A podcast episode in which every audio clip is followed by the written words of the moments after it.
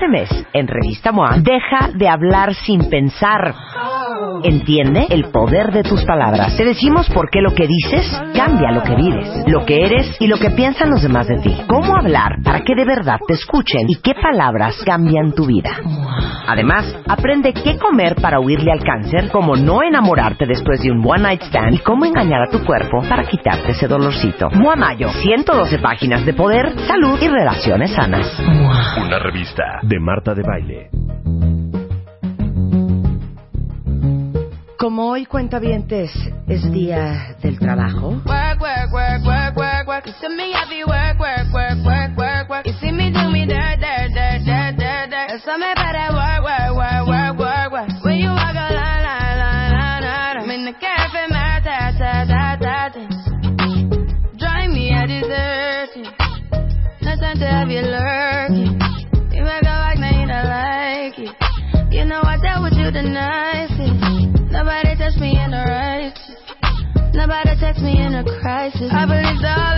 no puedo de amor con esta canción. ¿Te gusta Alejandro Rosa? Me gusta. ¿Eres un hombre moderno? Es medio rapeadona, ¿no? Oye, es, oye, es, es en el trabajo. ¿Qué mejor canción que Ah, esta? no, claro, pero no soy muy moderno, ¿eh? ¿No eres tan moderno? Y como mis hijos de 12, Natalia y Santiago de casi 18, son muy retro.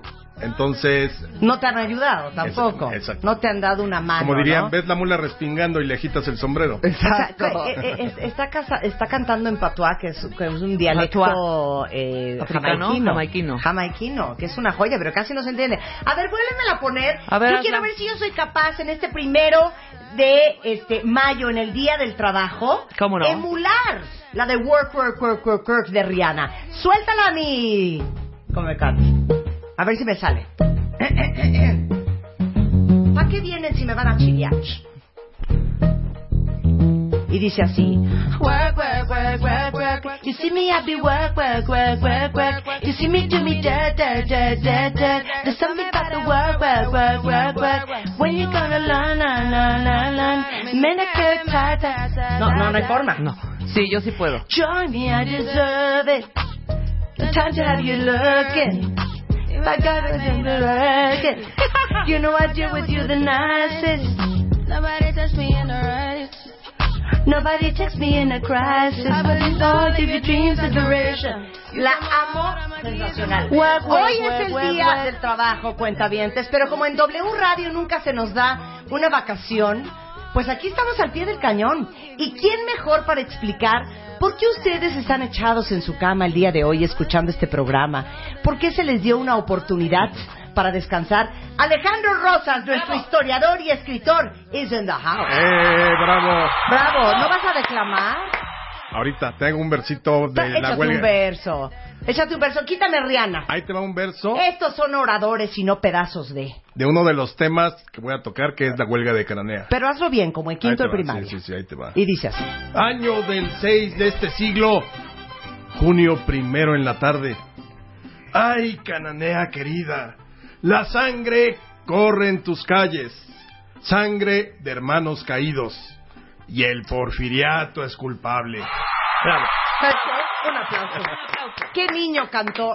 ¿Qué niño cantó? Así me desperté hoy recitando. Qué bonito. Claro. Y aparte, lo más enfermo es que te lo sabes.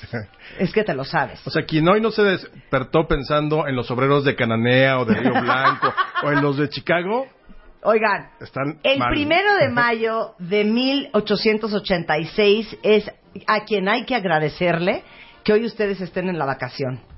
Pero mira, e- esa fecha, cuando se habla de el primero de mayo de 1886, inmediatamente te hablan también de los mártires de Chicago, ¿no? Entonces, A ver, ¿quiénes son esos mártires? ahí, ahí te voy- Resulta ser Resulta ser que a finales del siglo XIX ya Estados Unidos se encontraba en plena industrialización. Ajá. Pero obviamente todas las leyes que hoy regulan el trabajo, eh, el trabajo obrero en las fábricas y en las empresas, obviamente no existía esa regulación como la conocemos hoy. O sea, estaba todavía en proceso de lucha.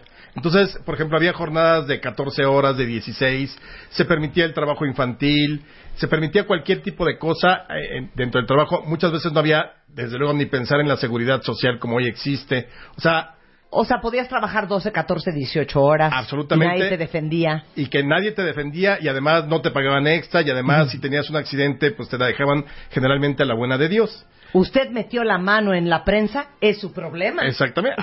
Ah, Básicamente así, sí. Hay que decir que en Estados Unidos ya había un proceso mucho más industrializado, es decir, ya había un, un, digamos, un sentimiento gremial. Eh, ¿A qué me refiero? A que ya había obreros propiamente que Sí. se concebían como una clase. Claro. Aquí en México ahorita vamos a tocar eso. Sí. No, todavía no, no, no. Hola hermano obrero no se decían así. ¿no? Ok. En Estados Unidos sí. Entonces, eh, por esos días, el presidente de Estados Unidos eh, decide eh, lanzar una ley para regular, simplemente lo único era regular que el trabajo fuera de ocho horas. Y entonces los empresarios se la pasaron, eh, empresarios, por ejemplo, Esa es la ley Ingersoll. Ah, exactamente. Qué bueno que lo dijiste porque ya no me acordaba. Ingersoll. Ingersoll. Exactamente. Entonces, con esa ley, el presidente decide eh, que se establezca la jornada de ocho horas, pero como suele suceder, eh, muchas empresas di- de- decidieron, pues no, no la aplico. Y entonces, muchos grupos obreros que ya existían en las distintas ciudades de Estados Unidos deciden organizar una gran huelga para el primero de mayo de 1886. Quienes estaban organizando todo el movimiento eran los obreros en Chicago, donde las condiciones eran peor que en otros lugares. O sea, y eran 200 mil obreros. O sea, imagínense ustedes que eran dos estadios aztecas enfrente de la fábrica de McCormick diciendo no vamos a trabajar más de Claro. ocho horas. Además, por todo el país llega el primero de mayo y entonces estos eh, eh, 200 mil obreros paran totalmente las actividades en casi todo Estados Unidos. En Chicago prácticamente estuvo totalmente parado, o sea, la actividad laboral se detuvo por completo. Y entonces esto propició que los empresarios o los dueños de las fábricas de pronto dijeron, no, pues ¿cómo lo vamos a permitir? Y empezaron, desde luego, a contratar grupos de, col- de golpeadores y de agitadores y de eh, provocadores para que pudieran ir a, a romper las huelgas, lo que se llaman los ro- rompehuelgas. Para tener pretextos de matar, porque hubo muchos muertos, y golpear. Y... Claro, y además nadie les decía nada. Tú de- es como lo que sucede de pronto en las manifestaciones aquí en México, que se meten dos, tres infiltrados que alguien manda para romper la manifestación. En este caso era para romper las huelgas, ¿no? O desde adentro pues, empezar a, desestabilizar el movimiento. Entonces, el primero de mayo es por la gran huelga que hubo de cerca de 200 mil obreros norteamericanos, los que ese día pararon por simplemente la única exigencia era que se cumpliera la ley de las ocho horas de trabajo. Pero entonces, hoy, o sea, nuestro primer primero de mayo, o sea, nuestro día del trabajo, ¿es inspirado en los gringos? Absolutamente. Ah, Ok. Además, bueno, pero fíjate, es muy curioso, porque es inspirado en los gringos, pero los gringos no celebran el primero de mayo, el Día del Trabajo. Sí, claro, Labor Day es en verano, ¿no? Es, creo que el 22 de septiembre, si no mal... o- ¿Cuándo o- es Labor otoño. Day? Si nos pueden decir, por favor. Por favor. No me Entonces, acuerdo cuándo es Labor efectivamente, Day. porque ellos no festejan una fecha eh, donde pues eh, la represión fue de parte de los empresarios. Entonces, eh, eso desde luego ha, ha permeado, digamos, en la historia. Pero bueno, el hecho es que nosotros, casi todos eh, en el mundo se celebra el primero de mayo. Pero entonces, ¿por qué se habla de los mártires de Chicago? Bueno, ahí les va. Resulta que ese día es la huelga y obviamente como buena huelga no es, no es un paro. La diferencia entre el, el paro y la huelga es que la huelga podría ser durante más o menos, o sea, se puede prolongar una huelga durante muchos días y, eh, y el paro puede ser de 12 horas. Aquí era una huelga. Entonces la huelga empieza el Labor primer- Day es el 4 de 4 de septiembre, por septiembre. cierto, ¿eh? Ajá. 4 de septiembre. Entonces, el primer, que es otoño. Eh, ah, pues es el fin del verano, ¿no? Claro. Sí, sí, sí, el claro. fin del verano. Claro. Ahora, exigían estas ocho horas. Nada porque más. estaban trabajando 12-16. Exactamente. Entonces, o las que el patrón quisiera.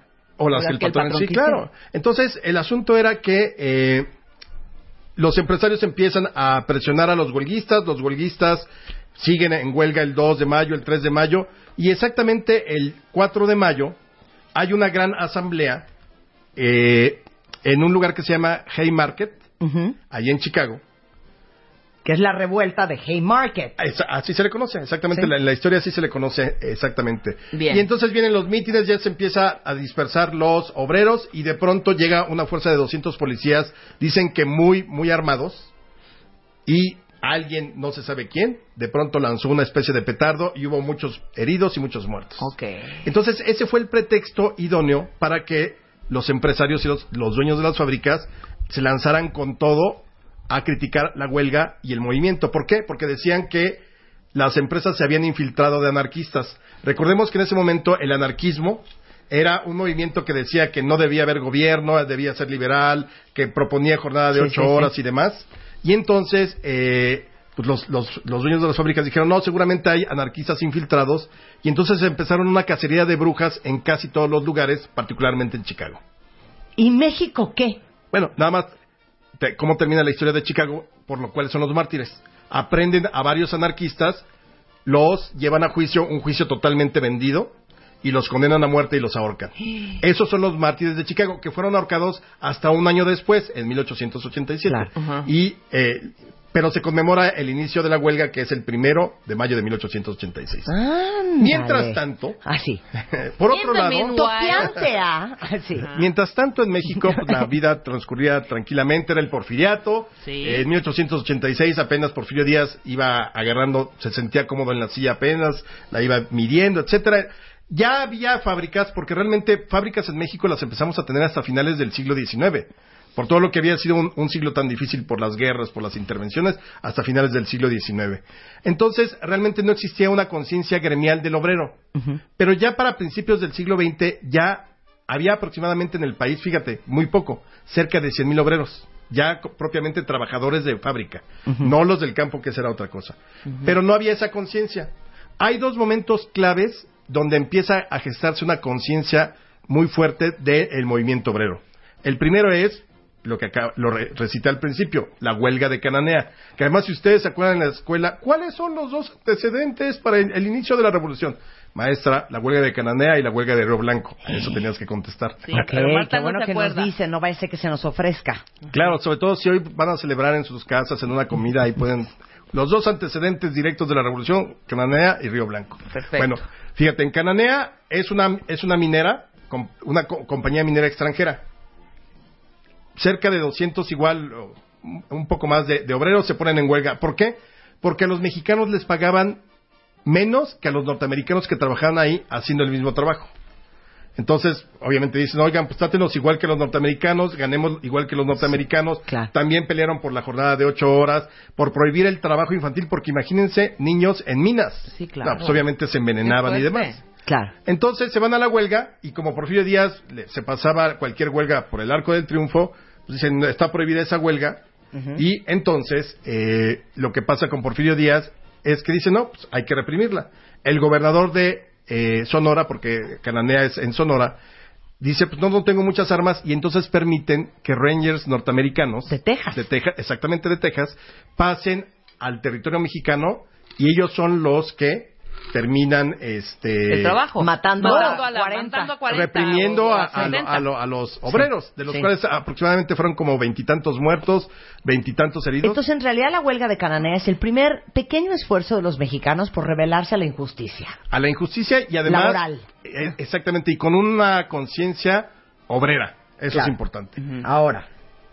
el siguiente momento importante fue un año después en enero primero de eh, 7 de enero de 1907 la huelga de Río Blanco Río Blanco era una Veracruz. serie exactamente Río Blanco Veracruz que está muy cerca de donde está la cervecería Moctezuma eh, eh, ya muy cerca también de llegar al, al puerto de Veracruz. En Río Blanco es una eh, empresa textil o son empresas textiles que también piden trabajo, jornada de ocho horas, que se regule el trabajo infantil O y sea, el estaban femenil. trabajando 14 horas en o la más. fábrica de textiles. No. Y además, el gobierno y los gobernadores no decían nada de los abusos, pues no tenían manera de defenderse. Aquí lo inteligente que hicieron los obreros textiles fue, vamos a hacer que Porfirio Díaz sea el árbitro para dirimir este problema que tenemos con los patrones.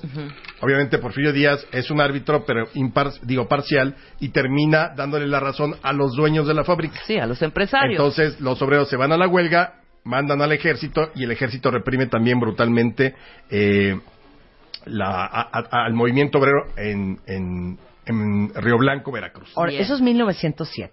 Pasan 1900. algunos años. Claro. 1912, un momento yo creo que ahí sí muy importante. Ya había caído Porfirio Díaz y en ese momento gobierna el país Francisco y Madero. Y como Madero era un convencido de las libertades públicas y, las y los derechos políticos, entonces permite que en ese año de 1912 se funde, 22 de septiembre, la Casa del Obrero Mundial, que digamos que es para México la primera gran central que unifica movimientos obreros. Al sindicato, a los mutualistas, a los grupos organizados, o sea, todo se junta en la Casa del Obrero Mundial, Que por cierto, la Por eso sede. existe la calle Obrero Mundial aquí en Eh, Cies Narvarte, ¿no? Exactamente. Para que exactamente. sepa la Claro. gente por qué se llama obrero Exactamente. Ujú. Bueno, viene de la Casa del Obrero Mundial y ahí... ¿Dónde eh, estaba? Me vale. No, padrísimo. ¿Sabes? Para cuando vayas al centro, en la Casa de los Azulejos, el Sanborns de los Azulejos, ahí estaba la sede de la Casa del Obrero Mundial. Ah, mira. Ay, qué increíble. Está padrísimo. Y también fue Jockey- Club. Un día hablamos de la Casa de los Sí, Azulejos sí, sí, porque sí. tiene unas historias maravillosas. La primera vez que se celebra aquí en México, el primero de mayo, fue un año después, en 1913. Y es muy curioso porque el que gobierna ya es Ya es Victoriano Huerta, Huerta. sí. Exactamente, Victoriano Huerta No había está dado. tan mal, ¿eh? No, no, súper. Qué bueno que me vas ah, acotando porque si no yo empiezo. No, y entonces Madero. Madero nació un 30 de octubre de 1873. Qué asco tu enciclopedismo. Francisco Ignacio, por cierto. Es- eso es lo que significa la I. Entonces, en 1913, el primero de mayo, se da un gran eh, desfile también muy, muy eh, típico de lo que sería luego México. 25 mil trabajadores en plena dictadura. Huerta lo permite, eh, que es increíble que lo haya permitido, porque entonces hablaba de que era un respetuoso de las libertades públicas, lo cual no lo era. Pero yo creo que le convenía en ese momento. Bueno, seis meses después hacen una huelga, una manifestación que es en contra de Huerta los obreros Y y, los cierra la, la la Casa del Obrero Mundial. Y la Casa del Obrero Mundial va a seguir teniendo un papel muy interesante en toda la revolución. Hará un pacto con Carranza, por ejemplo, en 1915, y entonces se van a formar lo que se conocieron como los batallones rojos, que son batallones de obreros que se sumaron a la lucha de Carranza para ayudarle a ganar contra Zapata y contra, eh, contra Villa. Perfecto. Ahora, ¿qué sucede después? Aquí en México... O sea, está- en 1912 ya está cerrada. Se- sí, ya Se está cierra. cerrada, se vuelve a abrir un rato, la abre Carranza y luego la vuelve a cerrar Carranza, porque Carranza también, los obreros, se le ponen en huelga en algún momento de 1916. Entonces Carranza dice, yo no voy a permitir relajitos, no se puede aquí la huelga, y de hecho les eh, pone en vigor una ley rarísima, bueno, no rarísima, que había sido expedida en 1862 por Juárez contra los invasores franceses. Bueno, Carranza se las aplica a los miembros de la Casa O sea, pena de muerte a los trastocadores del orden público. Exactamente, así, ese es el término, trastocadores del orden público. Y era la ley del 25 de enero de 1862. Pero era para los franceses, no para los trabajadores agotados de trabajar como mulas. Y además de 50 años atrás. Además, Fue la ley que caduca. puso en vigor Oye, Juárez pero es- ajá. eh, para contra la intervención francesa. Ahora, hasta este momento no existe el concepto sindicato, ¿verdad? Ya se habla, pero básica, por eso son centrales obreras o en este caso la Casa del Obrero Mundial. Sí. Pero no, no está. eh, en 1916-15 se crea el SME, el Sindicato Mexicano de Electricistas. Ya se empieza a manejar el, término sindicato. Y ya la Constitución del 17 te permite la- crear sindicatos, pero aún así siempre el problema fue que casi ningún gobierno antes de la Constitución y poco después de la Constitución respetaban los derechos obreros. Entonces los, de- los obreros se fueron juntando en confederaciones. Primero fue la Casa del Obrero Mundial, luego se creó la, la CROM en los finales del 18 por ahí, que era la Confederación Regional Obrero Mexicana. Muy importante porque fue la gran central obrera de 1918 a 1930. Y muy interesante porque tenía, para variar en México, un solo líder durante todos esos años, que se llamó Luis Napoleón Morones. Primo hermano de Fidel Velázquez. Bueno, haz de cuenta. Idéntico. Pudo, pudo haber Sí. sido el mismo, nomás que cayó en desgracia después porque se enemistó con Obregón. Pero fíjate, era tan corrupto el asunto que decían que la CROM significaba cómo robó oro Morones. Wow. Pero si lo leías al revés era más oro robó calles. Eso es lo que se burlaba la gente diciendo que era la CROM. Y luego pasa la CROM y más o menos por 1936 se crea la famosísima CTM, Uy. que era la Confederación de Trabajadores de México, y ya prácticamente dos o tres años después, quien está a la cabeza de la CTM Es era Fidel Fidel Velázquez. Hasta que se murió. Sí, Estuvo se como murió. 50, 60 años. Ahora, si ustedes recuerdan, y yo creo que muchos de, de- de los cuentavientes recuerdan quizá los desfiles como eran el primero de mayo aquí. Eran terribles porque entonces salía todo el PRI en pleno y entonces iban del brazo el secretario del Trabajo, el presidente al que la- le llamaban el primer obrero de la patria y Fidel Velázquez. Y atrás, obreros y obreros. Sí, o sea, claro. eran unas grandes manifestaciones de 200 mil, de 100 mil eh, obreros, obviamente todos acarreados para decir que el primer obrero de la patria le daba la bendición a el primero de mayo. Y ese era el desfile típico en México del primero de mayo, más o menos hasta la época de Fox. Ya después con la alternancia cayó en desuso, pero era típico ver al primer obrero de la patria, que así se le llamaba el presidente, junto a Fidel Velázquez, que además aquí se trastocó. Nada más como un dato curioso, ¿han escuchado la expresión el sindicalismo charro? Sí, sí, sí, Bueno, sí. Resulta que en la época de Miguel Alemán, el eh, líder sindical de los ferrocarrileros se llamaba Jesús Díaz de León y era un, era un líder que se vendió al gobierno.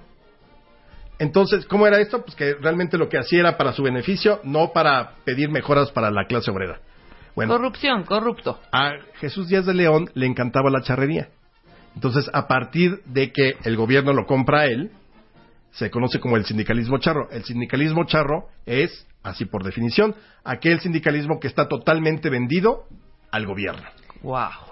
Qué impresión. Aquí se prostituyeron hay los sindicatos. Pregunta una cuenta que entonces, ¿por qué los gringos no celebran el primero de mayo si de nuestro primero de mayo, nuestro día de trabajo, viene de los los, los mártires de Chicago? Es porque ellos quisieron desvincularse de esa tragedia del Claro. primero de mayo y por eso escogieron Labor Day el 4 de septiembre. Sí, exactamente. No podían ellos, digamos, avalar un- hecho Sí, de sí. sangre en Sí. que las propias autoridades habían estado, habían estado inmiscuidas. Sí. Nadie explica la historia como tú. Alejandro Rosas, un gran historiador. Eh, lean el libro 365 días en la historia de México. Y Érase una vez México, en tres volúmenes. Jamás la historia se atrevió a tanto. Muy Eres bien. lo máximo. Es arroba ARR 1910 por si alguien tiene alguna duda de historia. Ahí está siempre en redes sociales, súper activo. Alejandro Rosas. Gracias, Alejandro. Muchas gracias, Marta. Por eso es primero de mayo, cuenta bien hoy y nos vamos a poner a trabajar regresando del corte. No se vayan. Este mes, en Revista MOA, deja de hablar sin pensar. Entiende el poder de tus palabras. Te decimos por qué lo que dices cambia lo que vives, lo que eres y lo que piensan los demás de ti. Cómo hablar para que de verdad te escuchen y qué palabras cambian tu vida. Además, aprende qué comer para huirle al cáncer, cómo no enamorarte después de un one night stand y cómo engañar a tu cuerpo para quitarte ese dolorcito. MOA Mayo, 112 páginas de poder, salud y relaciones sanas. Una revista de Marta de Baile. Mes, en Revista MOA, deja de hablar sin pensar. Entiende el poder de tus palabras. Te decimos por qué lo que dices cambia lo que vives, lo que eres y lo que piensan los demás de ti. Cómo hablar para que de verdad te escuchen y qué palabras cambian tu vida. Además, aprende qué comer para huirle al cáncer, cómo no enamorarte después de un one night stand y cómo engañar a tu cuerpo para quitarte ese dolorcito. MOA Mayo, 112 páginas de poder, salud y relaciones sanas. Una revista de Marta de Baile. 0 7 Marta de baile en W 96.9 al aire. Bueno, justamente ya después que ya entendimos toda la historia de por qué hoy se celebra el Día del Trabajo, primero de mayo, y por qué ustedes están delichocho desde sus casas escuchándonos, por qué Rebeca Mangas y yo eh, Estamos como sus esclavas. el no día conocemos el Día del Trabajo, ¿verdad? Esa, esa vacación. Exacto. Ahora vamos a entrar en unos números que van a adorar.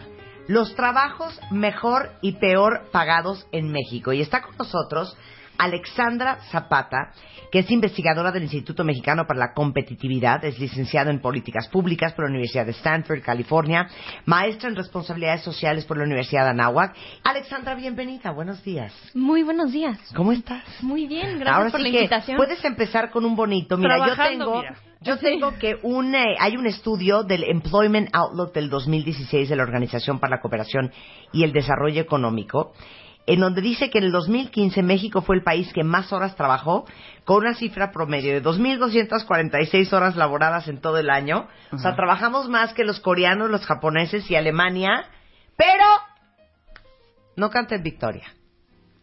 No somos los más eficientes.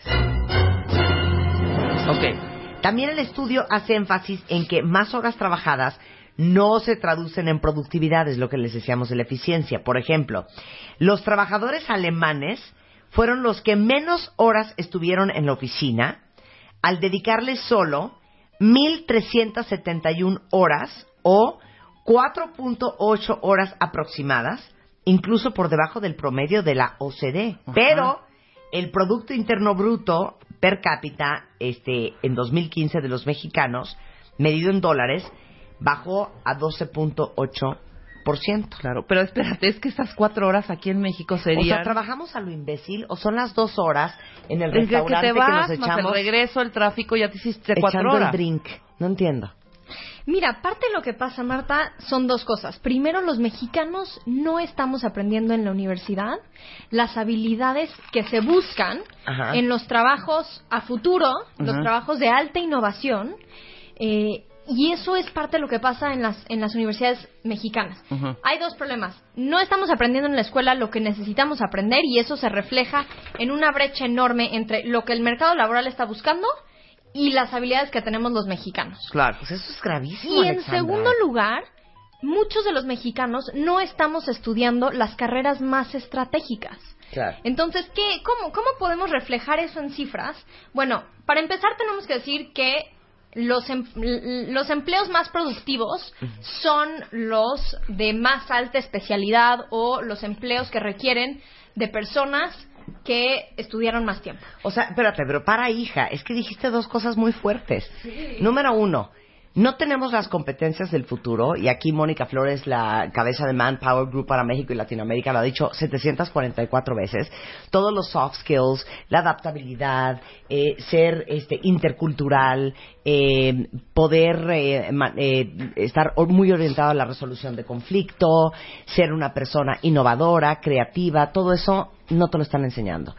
Y encima de eso, seguimos como muy atrasados en cómo viene el futuro a nivel mundial. Y como lo hemos dicho 20 veces cuando hablamos de educación en México, a nuestros hijos los tenemos que preparar no para competir con su amigo Jorge Gutiérrez, es para competir con Hun Jang-seung de Corea y para competir con este Helmut von Strausten de, De Alemania, Alemania. porque el mundo es tan abierto ya que contra esa gente van a competir sus adolescentes y sus hijos que están ahorita en la carrera. No solo eso, Marta. Se estima que el 65% de los empleos que van a tener los jóvenes de la generación Z, es decir, los jóvenes que nacieron en más o menos 1998 al 2000. Ajá. Ya tienen 17 años, 19 Claro. años estos Mis jóvenes. hijas. Tus Ah. hijas, claro. Ajá. Entonces, el 65% de los empleos que va a tener esta generación hoy no existen. Entonces, ¿cómo vamos a educar en las universidades hoy para empleos que todavía no sabemos que existen? Claro, bueno, no nos vayamos lejos. Les voy a poner un ejemplo clarísimo de lo que acaba de decir Alex. Estaba yo buscando un director digital. Todos los headhunters me dijeron, eso no existe. No existe esa carrera, no existe esa especialidad. Es bien difícil encontrar a alguien así porque es alguien que lleva formándose probablemente solo, tomando cursos, en base a prueba y error, en base a su experiencia, los últimos cinco años. O sea, no hay de que tú estudiaste para director digital, eso no existe. No sabes lo que fue encontrarlo. Y, y justamente lo que estamos viendo, y lo decías Marta, es en las universidades hoy, para enfrentar este nuevo mundo competitivo en donde no sabemos cómo van a cambiar las demandas del mercado laboral, lo que tenemos que enseñar es a que estos jóvenes aprendan a aprender durante todo el transcurso de su vida. Porque, y demos un ejemplo muy claro, las, los códigos o los lenguajes de programación que hoy se enseñan en la escuela no son los códigos de programación que se van a requerir en las tecnologías a futuro. Entonces, el chiste no es enseñar ese lenguaje, el chiste es que los jóvenes aprendan a aprender un lenguaje nuevo, porque en cinco años van a tener que aprender otro lenguaje nuevo solos, fuera de la universidad. Claro. Entonces, ¿cómo, cómo generamos No, los espérate, o incentivos? sea, Sí está lo muy que les acaba de decir Alex a todos los papás, básicamente se los voy a traducir. No solamente tienen que hacer un apartado para pagar la carrera, la maestría y el doctorado, tienen que hacer otra polla de lana para lo que viene siendo su capacitación, De lo- su, de curso la- en el, su curso en el Metro De la Insurgentes, novedad. ¿verdad? Ajá. Su curso en el IAB, este, ¿Sí? Para toda la vida. Tenemos Para que seguir adaptando esas habilidades. Y otra cosa, paréntesis, otro, otro corchete. Por eso hablamos tanto, y cuando hicimos el, pro- el último programa en donde hablamos de educación con David Calderón, director de Mexicanos Primero, hablamos mucho de una cosa que los gringos llaman critical thinking, que es la capacidad que tiene un sistema educativo para enseñarle a tus hijos a pensar, a resolver. Eh, este tema de la memorización, que es parte de la reforma educativa en México, de que ya no es posible que sigan enseñándole a los niños a, memorar, a, me- a memorizarse las cosas del pizarrón, está totalmente obsoleto. Porque el que no sabe aprender, como lo dijiste tú, pero el que no sabe pensar y el que no sabe resolver, no va a servir para nada. no va a servir para nada y va a ser la primer persona en perder su empleo con la automatización de los empleos a futuro. Es decir, cuando lleguen los robots a las fábricas, los primeros en perder su empleo van a ser justamente esos, Marta, quienes no se pueden adaptar, quienes no pueden aprender a hacer cosas distintas, y eso no, la urgencia de este cambio no se ve reflejado en las prioridades de las universidades en México o las prioridades necesariamente de la educación media superior, los bachilleratos.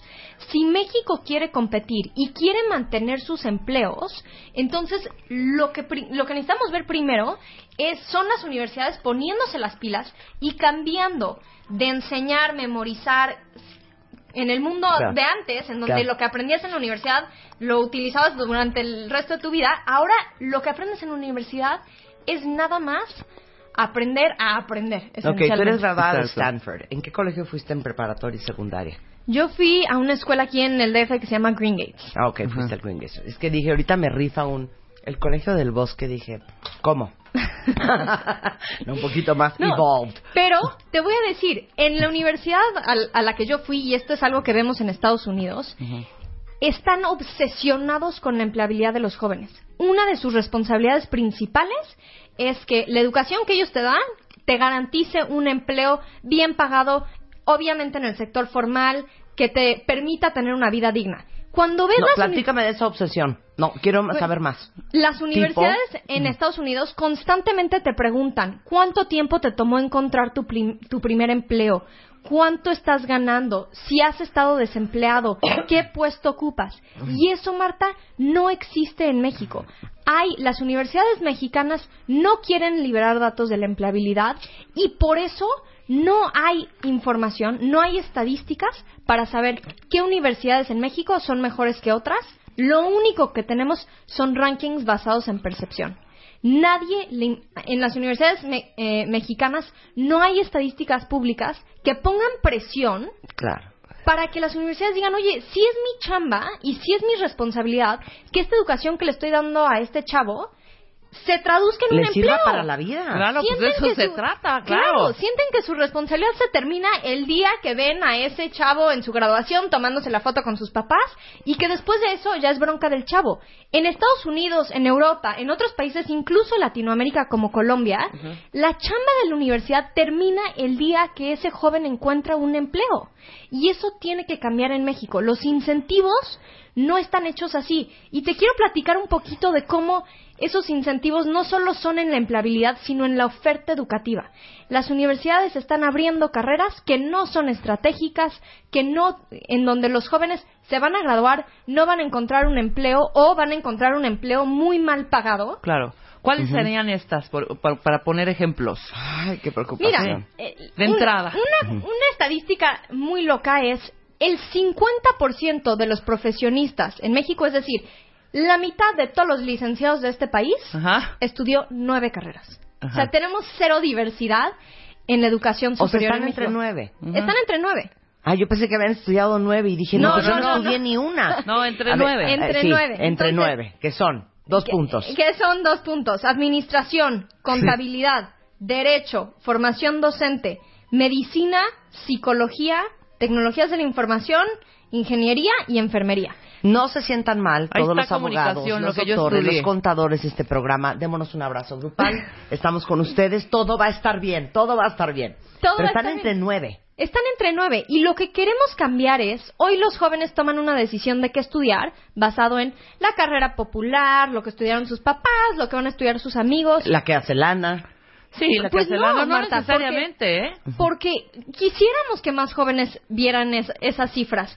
Estas nueve carreras no son ni las mejor pagadas, ni las que más empleos tienen, más, más oferta laboral tienen.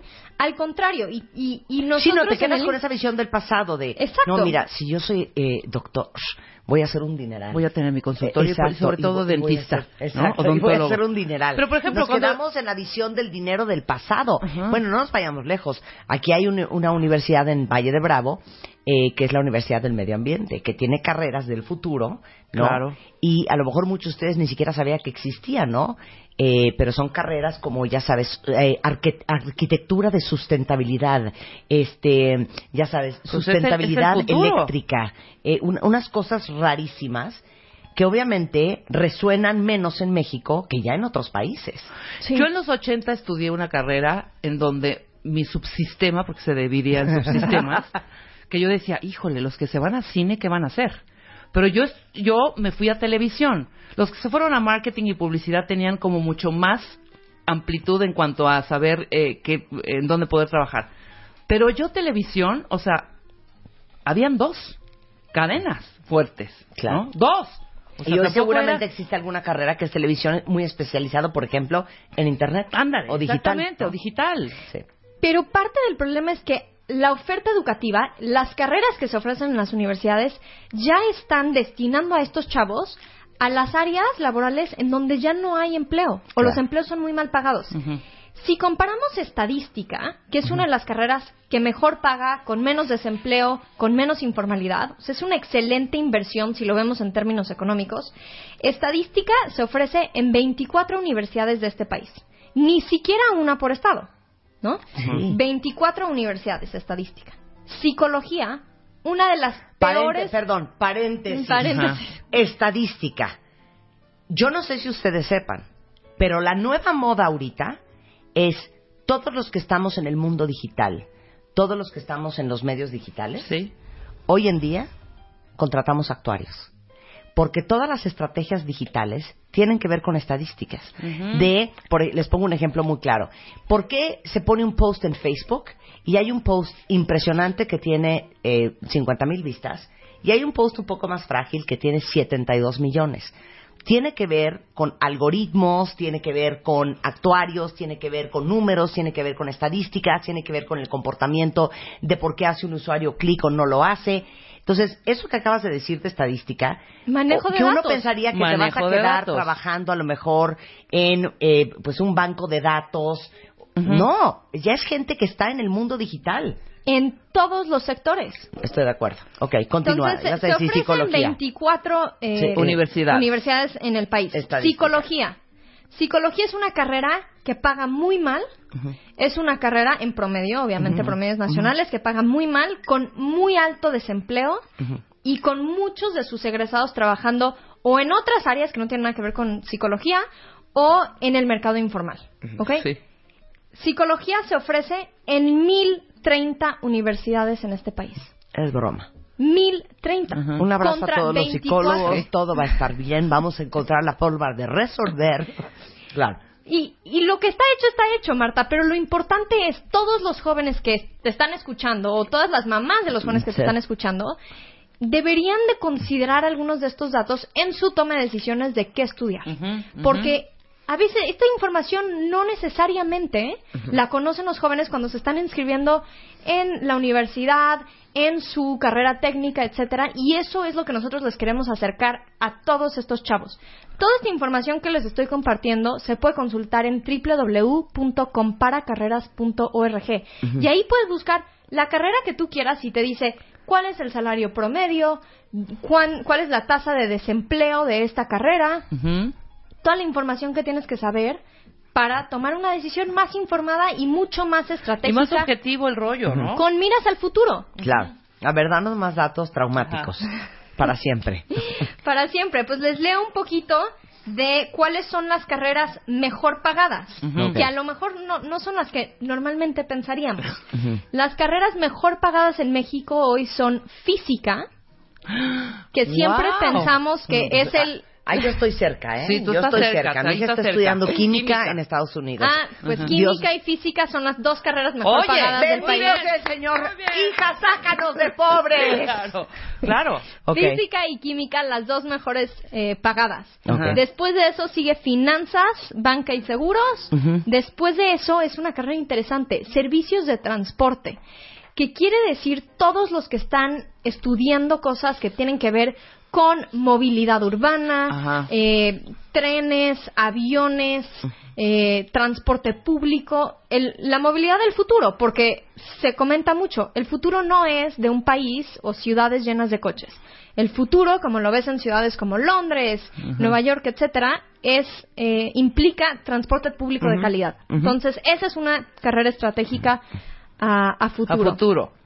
Eh, otra de las carreras mejor pagadas, estadística, lo habíamos mencionado, eh, minería y extracción, eh, Lo que se medicina. estudiará para eso, como ingeniería, Ing- antropología, ¿qué será? No, no, no, yo creo que más ingeniería. Geología. Exactamente. Como Geología. Y también mucha química eh, Claro, ligada también. al sector energético. Eh, medicina también está considerada como una de las carreras mejor pagadas, pero sí hay una hay una brecha importante. Si vemos el sueldo promedio de física y esto estamos hablando solo de licenciados, ya que ya se graduaron. Si te graduaste de física, en promedio vas a tener un sueldo de 24 mil pesos, mientras si estudiaste, por ejemplo, filosofía y letras, No, bueno. vas a tener un sueldo de 7.600 pesos. 7.600 contra 24. Claro, claro. La- sí hay diferencias importantes. A pesar de que sí es rentable estudiar una carrera eh, universitaria, en promedio vemos un incremento de 75% entre el sueldo de un egresado de solo bachillerato contra el sueldo de un egresado de licenciatura. A pesar de que eso sí se ve, hay una variedad en, en cuanto a qué estudiaste. Ahora, vámonos a las peor pagadas. Ok. En las carreras peor pagadas están eh, filosofía y ética, formación docente, orientación y asesoría educativa, terapia y rehabilitación, eh, técnicas audiovisuales, hablábamos. Mira, comunicación. Sí, Sí, producción de Sí, medios. sí. eh, y producción de medios. Entonces, ahí están algunas de las carreras eh, peor pagadas y Lo con entendemos, más lo riesgo entendemos asociado. perfecto. Oye, pero te digo una cosa, también así, en- ah, hablando muy en general, yo creo que parte del asunto hacia donde va el mundo es que cada vez se requiere de más especialización. Yo creo que antes, por ejemplo, estudiabas administración de empresas y podías ser empresario, pero podrías ser el financiero en una compañía, pero podías ser a lo mejor este de recursos humanos, podías, o sea, tus conocimientos eran muy generales y podías ser cualquier cosa. Yo creo que hoy en día los reclutadores, las grandes compañías, cada vez requieren gente muy especializada en un solo asunto. Y basta voltear a ver la televisión. Tú volteas a ver, por ejemplo, ves una hora CNN y entonces tienen al especialista que es el especialista en African American Cultural Historical, no sé cuánto, especializado en slavery entre 1480, o sea, un nivel de especialización impresionante y, y creo que en general nosotros creemos que hay que saber de hacer de todo un poco y no eres ni una cosa ni la otra. Sin duda, Marta, pero la gente que logra especializarse a ese nivel es porque siguió desarrollándose profesionalmente a lo largo de su vida. Porque claro. no llegas a esa espa- especialización en cuatro años de la universidad a los 22 años. No. Claro. Eso se logra cuando en la universidad aprendiste a seguir aprendiendo y a lo largo de tu vida te has ido enfocando y enfocando y especializando en una área en particular. Y eso es lo que requerimos de las universidades mexicanas. Es urgente que las universidades sientan esta presión y adapten sus planes de estudio para, para que los jóvenes puedan competir contra el mundo globalizado. Mira, justamente antier me mandó mi hija la mayor eh, la tesis que está haciendo un amigo de ella en la universidad allá en Estados Unidos. Y la tesis es Exploring how diet and nutrition redefine notions of black identity, health and gender in the nation of Islam. Órale. Le dije, ¿qué mamá. es eso? Sí, o sea, claro. ni siquiera entiendo lo que me No, estás pero diciendo. aparte, súper específico, si te das cuenta. O sea, es O sea, una explorando cómo la dieta y la nutrición redefinen las nociones de la identidad negra, Ajá. la salud y el género en la nación de Islam. En el Islam, exactamente. Imagínate tú. Punto. La tesis. No en Países Bajos, no en Latino, no. Sí, sí, o sí. sea, en el Islam son como son como estudios súper precisos y ahí se hacen Esa las es la preparación. ¿A quién quiero? Quiero a este güey, Claro. ¿no? Sí, y es, es cuestión de aprendernos a adaptar. La buena noticia es que en un mapa de Manpower Group, eh, en donde ellos lo que hacen es mapear si la digitalización y la automatización de empleos va a afectar a ciertos países o no, dicen que México va a haber un incremento en oportunidades laborales a raíz de, de esta redefinición del mercado laboral. Otros países como India van a ver mucha pérdida de trabajos. México tiene el potencial de ver que esto aumente el número de trabajos que se ofrecen en los siguientes dos años, pero eso requiere que las universidades y que los chavos que se están graduando de esta generación Z, de mi generación de millennials, de los de todos los adultos que ya están en el mercado laboral, sepamos cómo adaptarnos a estas nuevas condiciones y realmente abracemos este nuevo concepto de seguir aprendiendo a lo largo de nuestra vida, seguirnos especializando y no quedarnos con lo que aprendimos en la universidad. Sí, claro. Muy bien, pues Alexandra Zapata es investigadora del Instituto Mexicano para la Competitividad.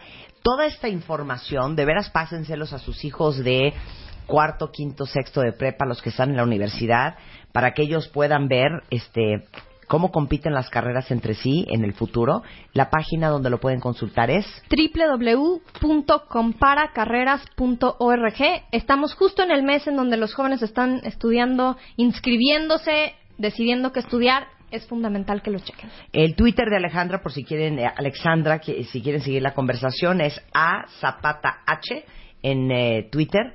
Eh, y muchas gracias, Alexandra. Muchas, Un muchas placer gracias por la invitación. acá. Ah, Pues nos quedamos con esta preocupación hoy, el Día del Trabajo.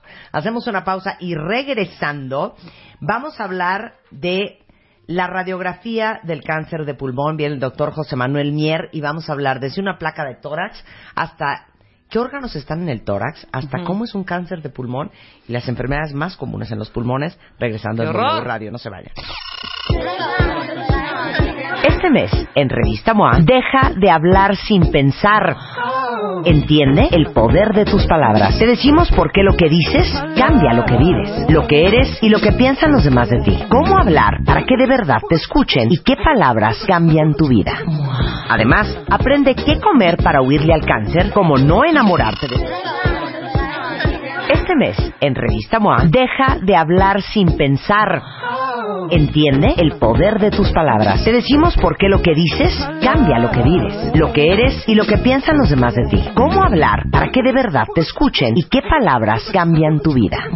Además, aprende qué comer para huirle al cáncer, cómo no enamorarte después de un one night stand y cómo engañar a tu cuerpo para quitarte ese dolorcito. Mua Mayo, 112 páginas de poder, salud y relaciones sanas. Una revista de Marta de Baile. 2 0 7 Marta de baile en W 96.9 al aire. O sea, ¿no tienen ustedes una idea? Qué mal humor el siguiente segmento de este programa. Para todos los que pasaron eh, la clase de anatomía en blanco, para todos los que viven con el Jesús en la boca, porque vivimos en una ciudad que hagan de cuenta que es como la campiña en Noruega, súper limpia, sin contaminantes, este, sin eh, polución, eh, pues un aire muy limpio en la Ciudad de México, ¿no? Los Imecas muy bien, este, básicamente cuando regresas de la playa, no te sientes mal, no te pican los ojos, no empiezas a toser, no tienes la garganta irritada. Traje al doctor José Manuel Mier, ¿ok? 100% queremos ser amigas tuyas para siempre del mundo mundial. José Manuel, ahí les va el currículum porque es especialista de nuevo ingreso, entonces lo tenemos que conocer a fondo. Es médico cirujano, es especialista en cáncer de pulmón, cáncer de pulmón. O sea, es director del Instituto de Cirugía Torácica Mínimamente Invasiva en los hospitales Ángeles de las Lomas, Ángeles Puebla. Es el primer centro en México, de hecho, que ofrece un tratamiento integral para pacientes con cáncer. Él es, o era, porque ya entrenó a otros discípulos, el primer médico en este país que realizó la extracción completa de un pulmón por mínima invasión. Es el primero que utiliza la técnica de cirugía sin anestesia general de tórax y próximamente va a hacer cirugías de tórax con la tecnología más avanzada del mundo, cuentavientes, operando a través de un robot de tres brazos móviles. Formó parte, de hecho, del selecto grupo de médicos que operó al rey Juan Carlos en España, de un tumor benigno en el pulmón derecho en Barcelona, y es vicedirector de cirugía torácica de la Asociación Latinoamericana de Tórax. ¡Dame la mano, José Manuel! Quiero ser tu amiga para siempre. Un placer estar aquí contigo, Marta. A ver, explícale a todos. Estamos claros que en este programa somos enfermas trastornadas de la doble, triple y cuádruple especialidad. O sea, aquí no somos de médico general, un internista. No, o nos gusta la especialidad. ¿Cuál es la diferencia entre el neumólogo, que ustedes saben que es el especialista en pulmón, y tú?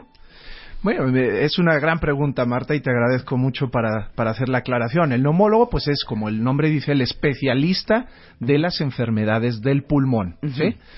Eh, exclusivamente se dedica a eso, eh, trata los padecimientos mm, pulmonares más frecuentes y la gran diferencia con nosotros es que los cirujanos de tórax, además de tratar el pulmón, pues tratamos todo el resto de órganos que hay en la caja torácica.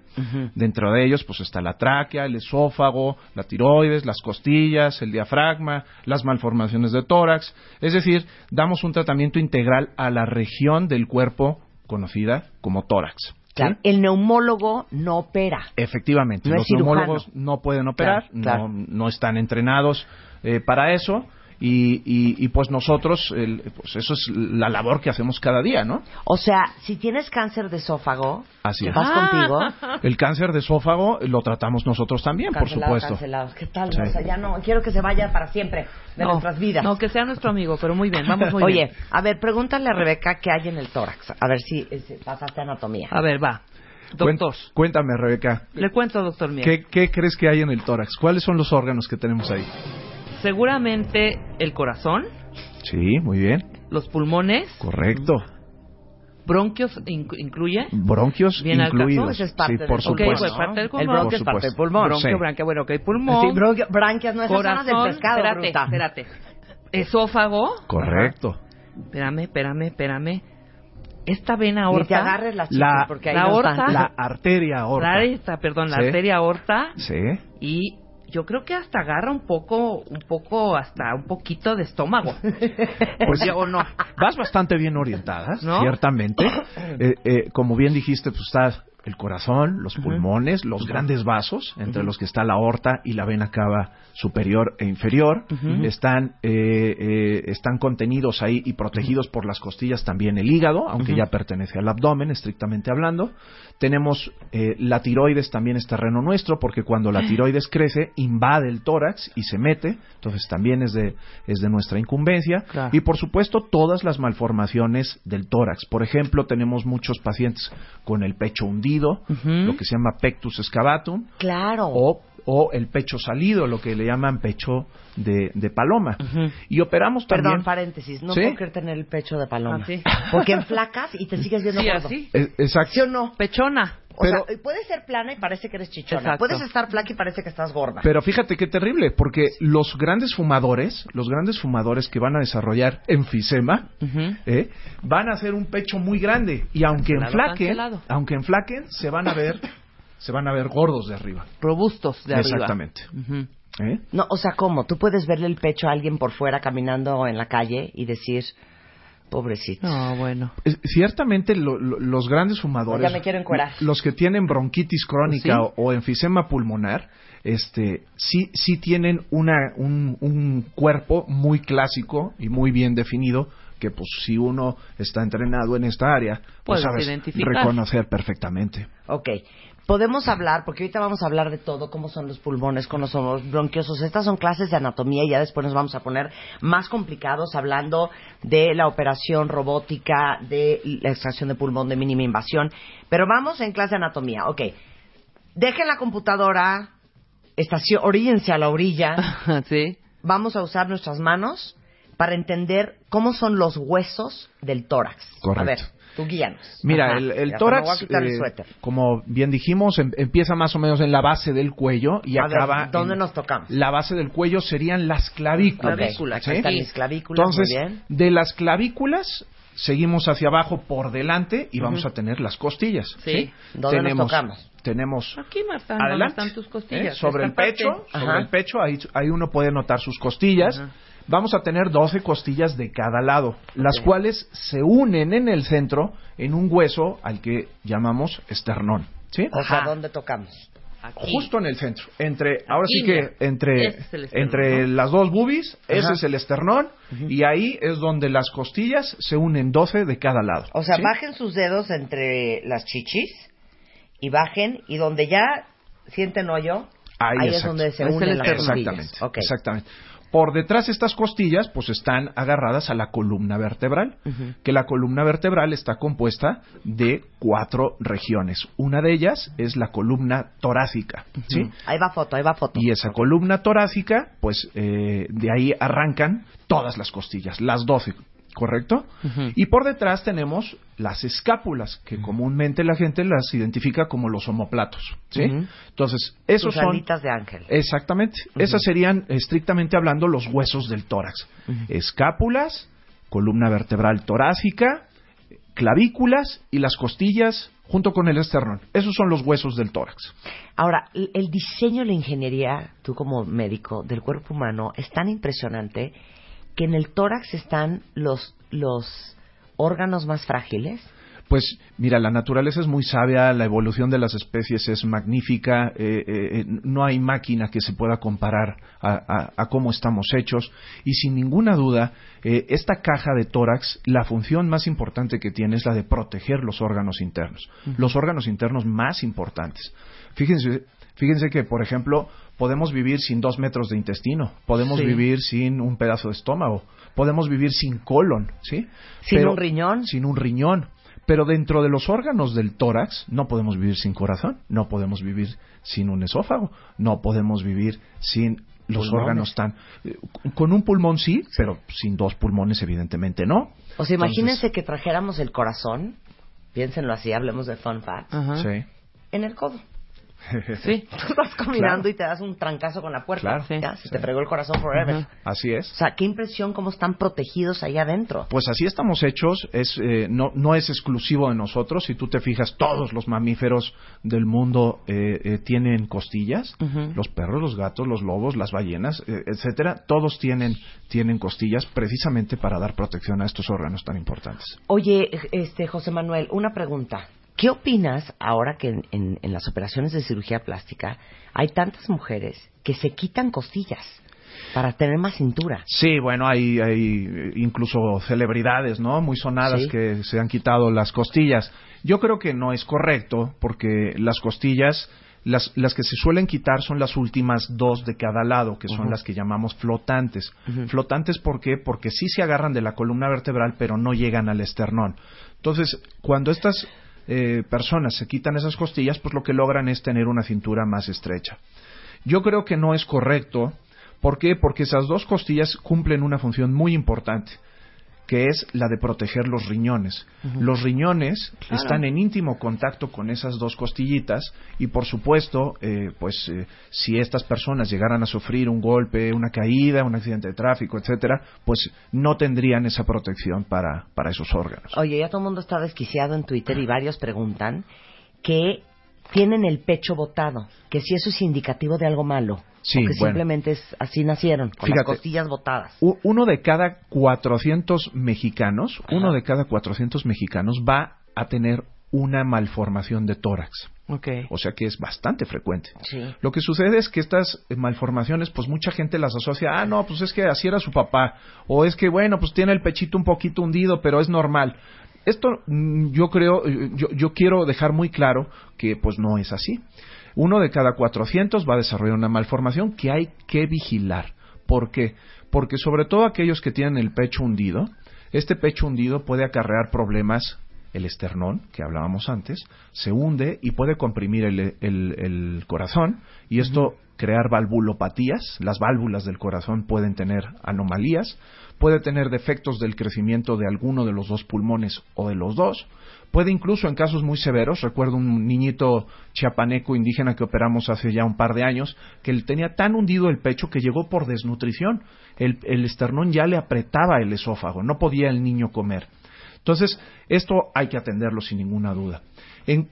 En contra, tenemos los que tienen el pecho salido. Estos que tienen el pecho salido, eh, principalmente, estos no van a tener problemas de corazón ni de pulmón, etcétera, pero sí esa deformidad puede acarrear problemas, por ejemplo, de columna vertebral. Si el pecho está demasiado salido o más salido de un lado que de otro, lo que nosotros llamamos un pectus asimétrico, entonces puede acarrear deformidades de columna vertebral que se van a, a- a manifestar sobre todo cuando la gente sea adulta y adultos mayores, ¿no? Entonces, sin ninguna duda, no es una cosa normal. Señoras que bañan Sí, a sí. sus hijos, que los visten todos los días, si le ven a sus hijos los- el pecho hundido o el pecho salido, por favor llévenlos al médico. Oye, y, y pregunta alguien aquí en Twitter. Eh, Ubican las costillas que están abajo de los pectorales, de Ajá. los chichis.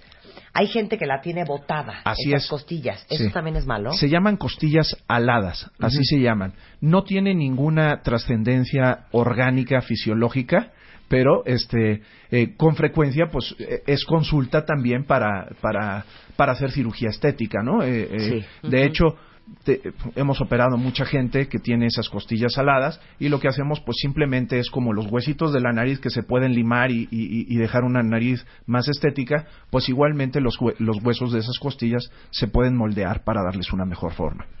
Ok, ya nos vamos a poner ahora sí. Agárrense, saquen una De caja de manos. Kleenex si es necesario. Eh, sugiero en este momento un abrazo grupal. porque le voy a hacer la primera pregunta fuerte. ¿Quién se tiene que hacer una placa de tórax? Son los clásicos rayos X. Y eh, pues algo muy triste que estoy leyendo en este documento que nos entregaste, Juan Manuel. Ojo, dos puntos. Una placa de tórax no sirve si estás buscando un diagnóstico de cáncer de pulmón. Totalmente correcto. Esa afirmación, este, quiero que quede así de tajante. La radiografía de tórax no sirve para diagnosticar cáncer de Claro. pulmón en fase temprana. Porque claro, uno va a hacerse una radiografía de tórax, te dicen, ah, estás bien, y entonces tú dices, no, pues ya la hice. No, no, no es así. ¿Por qué? Porque la radiografía de tórax no tiene la capacidad eh, de imagen para poder detectar tumores que midan menos de 15 milímetros, de 10, 15 milímetros. Y normalmente los cánceres de pulmón pues empiezan siendo de un milímetro, de dos, de tres, Sí, de cosas cuatro. chiquititas, ¿sí? no se y van creciendo. De tal manera que cuando un enfermo tiene ya una imagen que se detecta en una radiografía de tórax, ya llegamos muy tarde al diagnóstico. Por eso es que el método de detección ideal para cáncer de pulmón es la tomografía, tomografía de tórax, que es un método diagnóstico de imagen muchísimo más sensible. Ok, entonces ¿para qué le mandan a uno una placa de tórax? Mira, pues es- la placa de tórax se manda en prácticamente en todos los estudios preoperatorios. Cuando tú vas a operar de cualquier cosa, de vesícula, de juanetes, del apéndice, etcétera, te piden una radiografía de tórax. Sí da datos, algunos datos muy útiles, sobre todo de cara, por ejemplo, al anestesiólogo que va a colocar un tubo en tu boca para poder ventilarte mientras estás anestesiado. ¿Por qué? Porque en la placa de tórax se puede identificar dónde está la tráquea, su posición correcta, el tamaño, si no está desviada hacia un lado, hacia el otro. Puedes ver los, los pulmones a grosso modo que no tengan ninguna cosa importante y esa información, pues sin duda es valiosa de cara a una anestesia general. Para más nada. Para más nada. La placa de tórax sigue teniendo su indicación y su vigencia, por ejemplo, para control, por ejemplo, posoperatorio, para enfermos que están bajo un tratamiento, por ejemplo, hablábamos del EPOC, de fibrosis pulmonar, etcétera, para irlos vigilando periódicamente, pero no y vuelvo a repetir, no sirve para detectar cáncer de pulmón en fase temprana. O sea, si ustedes andan preocupaditos y con el Jesús en la boca y les mandan placa de tórax, díganles, a mí qué placa de tórax ni qué placa de tórax. Écheme una a mí mándame una tomografía. meto- tomografía. ¿Y para es. fibrosis pulmonar? La- ¿Tampoco? para la fibrosis pulmonar tampoco sirve. ¿Por qué? Eh, porque la- eh, la- te, te vuelvo a repetir, la placa da una información muy, muy gruesa y lo que nosotros necesitamos eh, revisar es el detalle. Bien sea para una fibrosis pulmonar, bien sea para un cáncer de pulmón, bien sea para cualquier otra patología pulmonar, el detalle nos lo va a dar la tomografía. ¿Por qué? Porque la tomografía, recuerden que es un, es, una, es un estudio que se hace en un aparato que lo único que es es una rebanadora de nuestro cuerpo, ¿sí? Entonces, cuando tú entras en ese tomógrafo, ese aparato te rebana como un jamón. Sí, así sí, sí. tras, tras, tras. Y cada rebanada puede ser de un milímetro. Entonces, puedes tener rebanadas de un milímetro de todo tu cuerpo, en este caso del pulmón, ¿correcto? Entonces, Ahí no se te va nada. Nada. O sea, tú puedes identificar nódulos pulmonares de 2 milímetros, de 3 milímetros, y seguirlos y vigilarlos si crecieron, si no crecieron. Eso es imposible que tú lo puedas hacer con una radiografía simple. Ok, nuevamente tomémonos de las manos. ¿Quién se tiene que hacer una tomografía de pulmón? Esa es la gran pregunta. Esa es la gran pregunta y ese es uno de los puntos en los que más estamos trabajando eh, en estos últimos tiempos, porque queremos detectar más cáncer en fase temprana. ¿Por qué? Porque son los únicos que se curan. A ver, ¿sí? paréntesis. O sea, en, en la lista de los cánceres más infernales, así como sabemos Sí. que si el cáncer de mama es detectado a tiempo, las probabilidades de salvarte son altísimas. Exactamente. Dicen que cáncer de esófago y cáncer de pulmón Son de los más y terribles. páncreas, De hecho, agárrense todos persinados. a, a nivel global, a nivel global en el, en, en el planeta, el cáncer más letal en este momento, el que más muertos está dejando al final del año, es el cáncer de pulmón. ¿Por qué? Porque si bien es verdad que hay algunos cánceres más letales como el de páncreas, el de vía biliar, etcétera, pero no son tan frecuentes, ¿sí? En cambio, el cáncer de pulmón, además de muy frecuente, es muy letal. Las estadísticas son rotundas y dramáticas, porque solamente de 100 enfermos que agarremos con cáncer de pulmón, 17, 17 se podrán operar con intención curativa. El resto, 83 de cada 100, les daremos tratamiento para que vivan mejor, para que vivan más tiempo, pero al final morirán de cáncer de pulmón. Claro. ¿sí? Entonces, por eso lo importante de poder detectar en fase temprana este tipo de, de- de tumores. Y por eso, ¿Sabes qué, Juan? Si así te vas a poner, ¿me puedes dar la lista de quién se tiene que hacer la tomografía? ahí te va.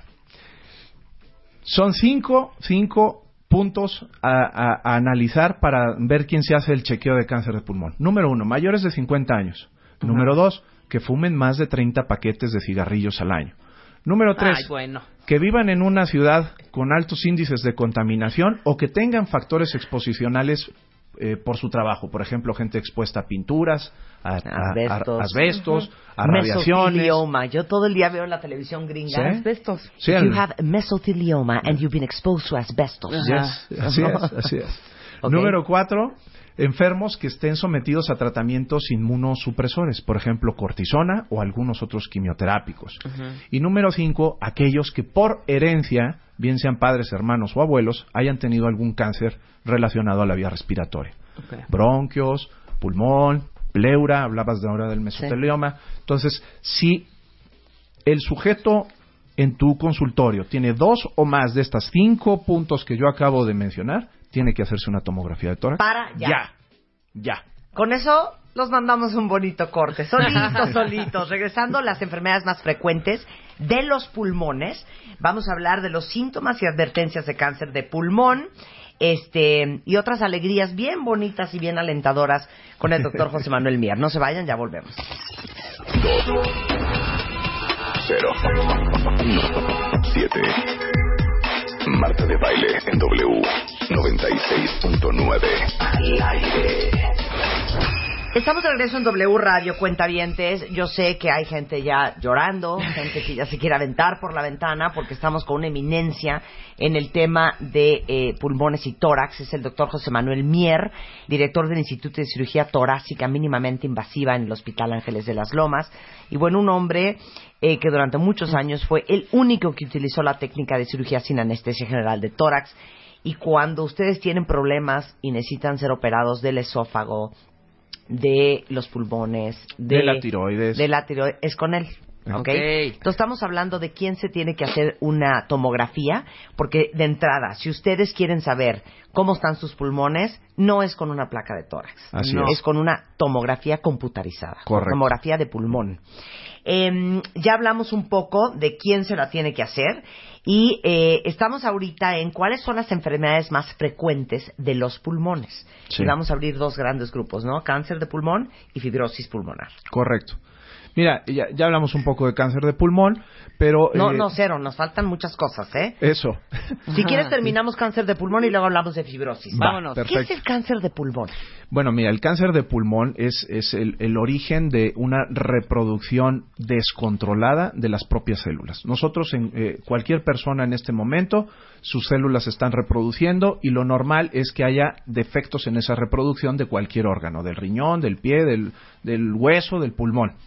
Entonces tenemos un mecanismo regulador en nuestro propio cuerpo que se encarga de eliminar esas células que salen defectuosas, por decirlo de alguna manera. ¿Qué es lo que sucede con, la génesis del cáncer? Que por los factores que ya platicamos, radiaciones, fumar, herencia, etcétera, o se producen más células eh, defectuosas o disminuyen los mecanismos que las regulan. Entonces, cuando se rompe ese equilibrio entre producción Sí. y regulación, es cuando un tumorcito puede empezar a crecer. Y eso exactamente es lo que ocurre en las células de los pulmones. Una célula dañada por el medio ambiente, dañada por el tabaco, dañada por la herencia, se empieza a, a reproducir de forma anormal y entonces se crea un tumorcito a partir de una sola célula. Y que y el tumor te mata porque hace metástasis, o sea, te, te va a otros lados, o porque comprime los pulmones, o porque arruina los bronquios, Claro, porque no te entre el aire, ¿por qué? Recordemos que los, los tumores te, te matan por dos cosas, o porque crecen mucho y comprimen Y un órgano, ajá. obstruyen algo, o porque tienen la capacidad de, de diseminarse y mandar metástasis, siembras tumorales a otras regiones del cuerpo. Entonces el pulmón tiene las dos cosas, porque el tumor propiamente dicho puede crecer y comprimir la vía aérea y causarnos dificultad para respirar, tos, etcétera, puede comprimir y, e invadir alguno de los vasitos sanguíneos que tenemos ahí y por lo tanto causa sangrados, eh, por eso la gente puede escupir sangre. Y, y- y tercero, como el pulmón es un órgano súper vascularizado, por ahí entra toda la sangre del cuerpo para oxigenarse, entonces tiene la capacidad de mandar células a ese torrente sanguíneo Sí, en dos y- segundos. en, En dos en dos segundos, segundos claro. y mandar células células eh, cancerígenas a cualquier parte del cuerpo. Entonces, por eso es que el, el- el cáncer de pulmón es tan maligno. Oye, otra, otra pregunta que, que hacen aquí en redes sociales. ¿Cuál es la diferencia entre cáncer de pulmón, EPOC y enfisema pulmonar? El, el, el EPOC, el EPOC es un ese pulmoncito que su función es intercambiar oxígeno y sacar dióxido de carbono, lo hace a través de una membrana muy pequeñita que está en el final de los pulmones que se llaman alveolos, ¿sí? Entonces, cuando esa membrana por alguna enfermedad se engrosa, ya no cambia el oxígeno por dióxido de carbono. Entonces, esas enfermedades eh, eh, eh, nosotros son las que forman parte del EPOC. El EPOC eh, es una enfermedad que engloba principalmente a la enfisema pulmonar y a la bronquitis crónica y a algunos tipos de asma.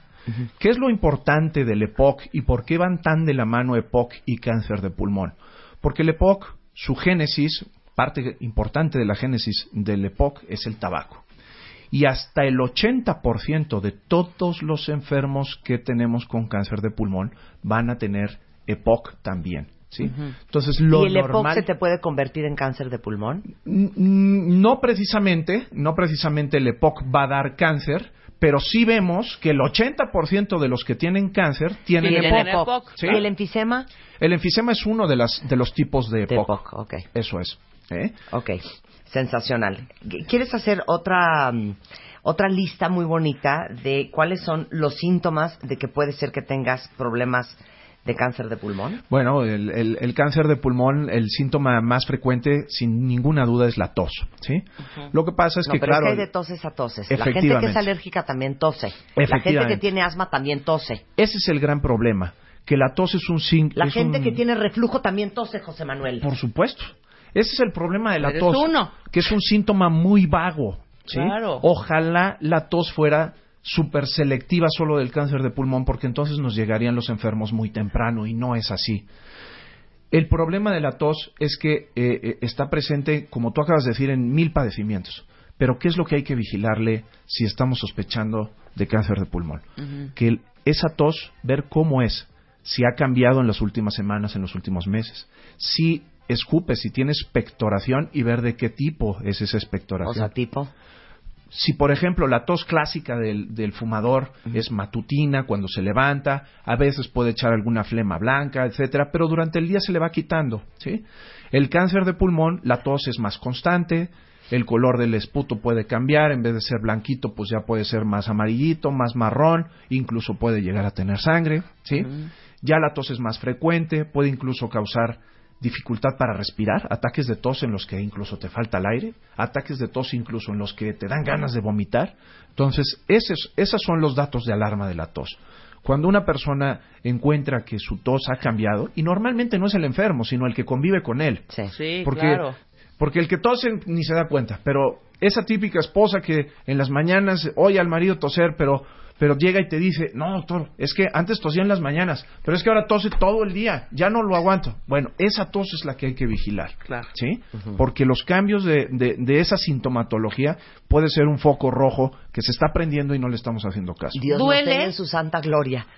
Duele. No, espérate, todavía no. Está haciendo una lista el doctor. Esos son síntomas. No, espérate, ¿Sí? vamos en la tos apenas. Al Sí, final, sí, sí. preguntas al final. Eh, bueno, el, el- Siguiente, de- dolor dentro en el del- pecho. ¿Qué es eso? El dolor de pecho ya es un signo muy avanzado de cáncer de pulmón. Cuando ya te duele el pecho, quiere decir que el tumor, eh, Ujú. fíjense, esto es una Ya cosa muy interesante. El pulmón como tal no duele, ¿sí? O sea, tú no puedes decir, ay, me duele el pulmón. No, el pulmón no duele, porque no tiene terminaciones nerviosas sensitivas. Ok. ¿sí?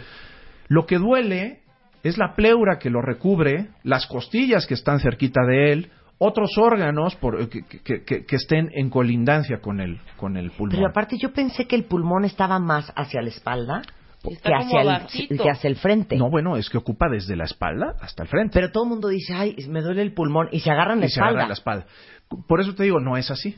Entonces, cuando tú tienes un cáncer de pulmón que ya duele, quiere decir que ha sido lo suficientemente grande para salir del pulmón y agarrar esa pleura, esa costilla, que como bueno, les pero ahí de ya decir, estaríamos en 20 kilos de delgadez, una No, cara no, pálida y no gris. necesariamente. No necesariamente. No, bueno. No necesariamente, porque puedes tener un tumor de un centímetro, pero que creció muy cerquita de la pleura y entonces te empezó a doler.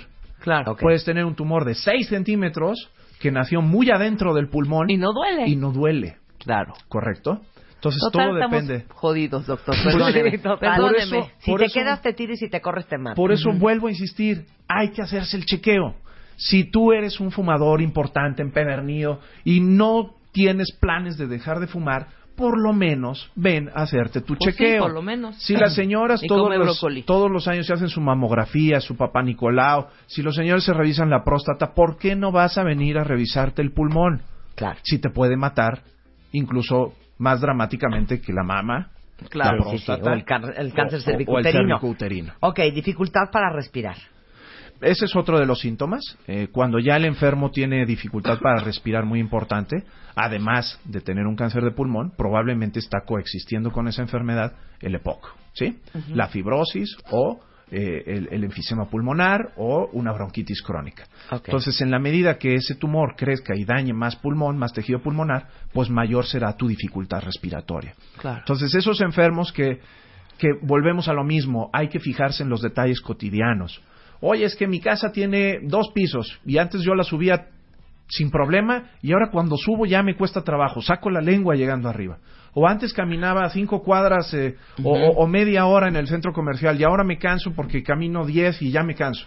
Bueno, esos pequeños detalles son los que hay que tener en cuenta y en consideración para prender ese foco rojo y venir a hacerse su revisión. Muy bien. Cambios Voz- de los patrones. Voz ronca. La voz ronca. Recuerden ustedes que la voz la dan las cuerdas vocales, ¿verdad? Las cuerdas vocales. Sí. Las Sí. cuerdas vocales. Qué interesante, doctor. Sí.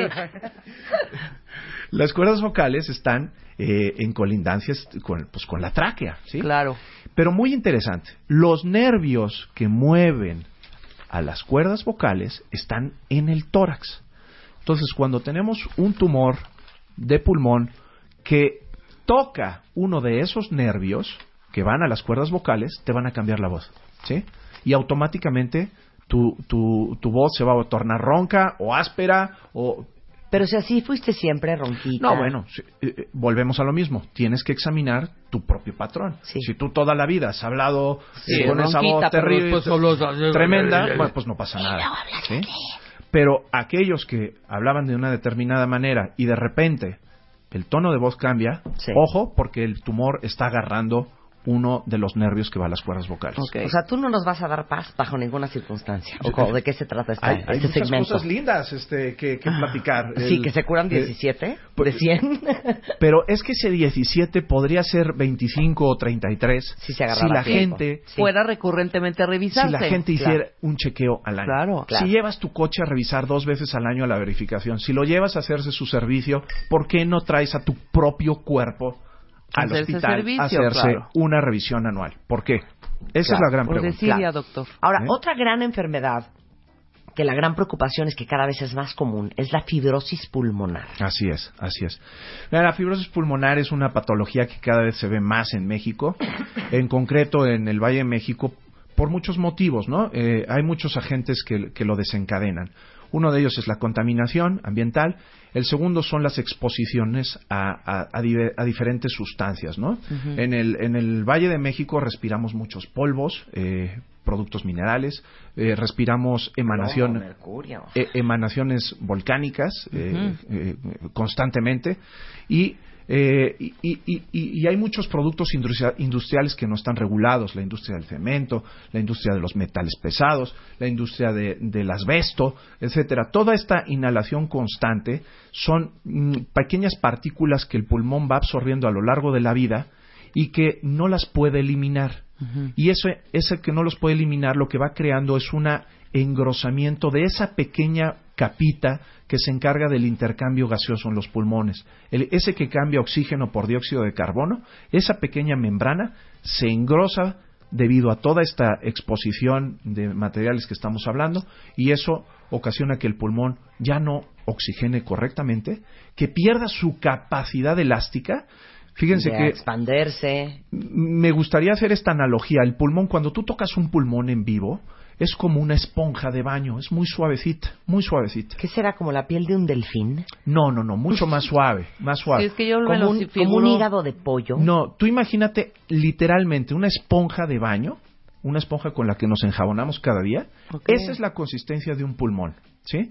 Entonces, cuando tú tienes fibrosis pulmonar, ese pulmón se hace rígido, se hace más duro. Ok. Y entonces esa capacidad esponjosa del pulmón para expandirse cuando metes aire, para contraerse cuando sacas aire, la pierde. Y entonces ahí es donde viene esa dificultad para respirar y ese déficit de oxígeno en nuestro cuerpo, ¿no?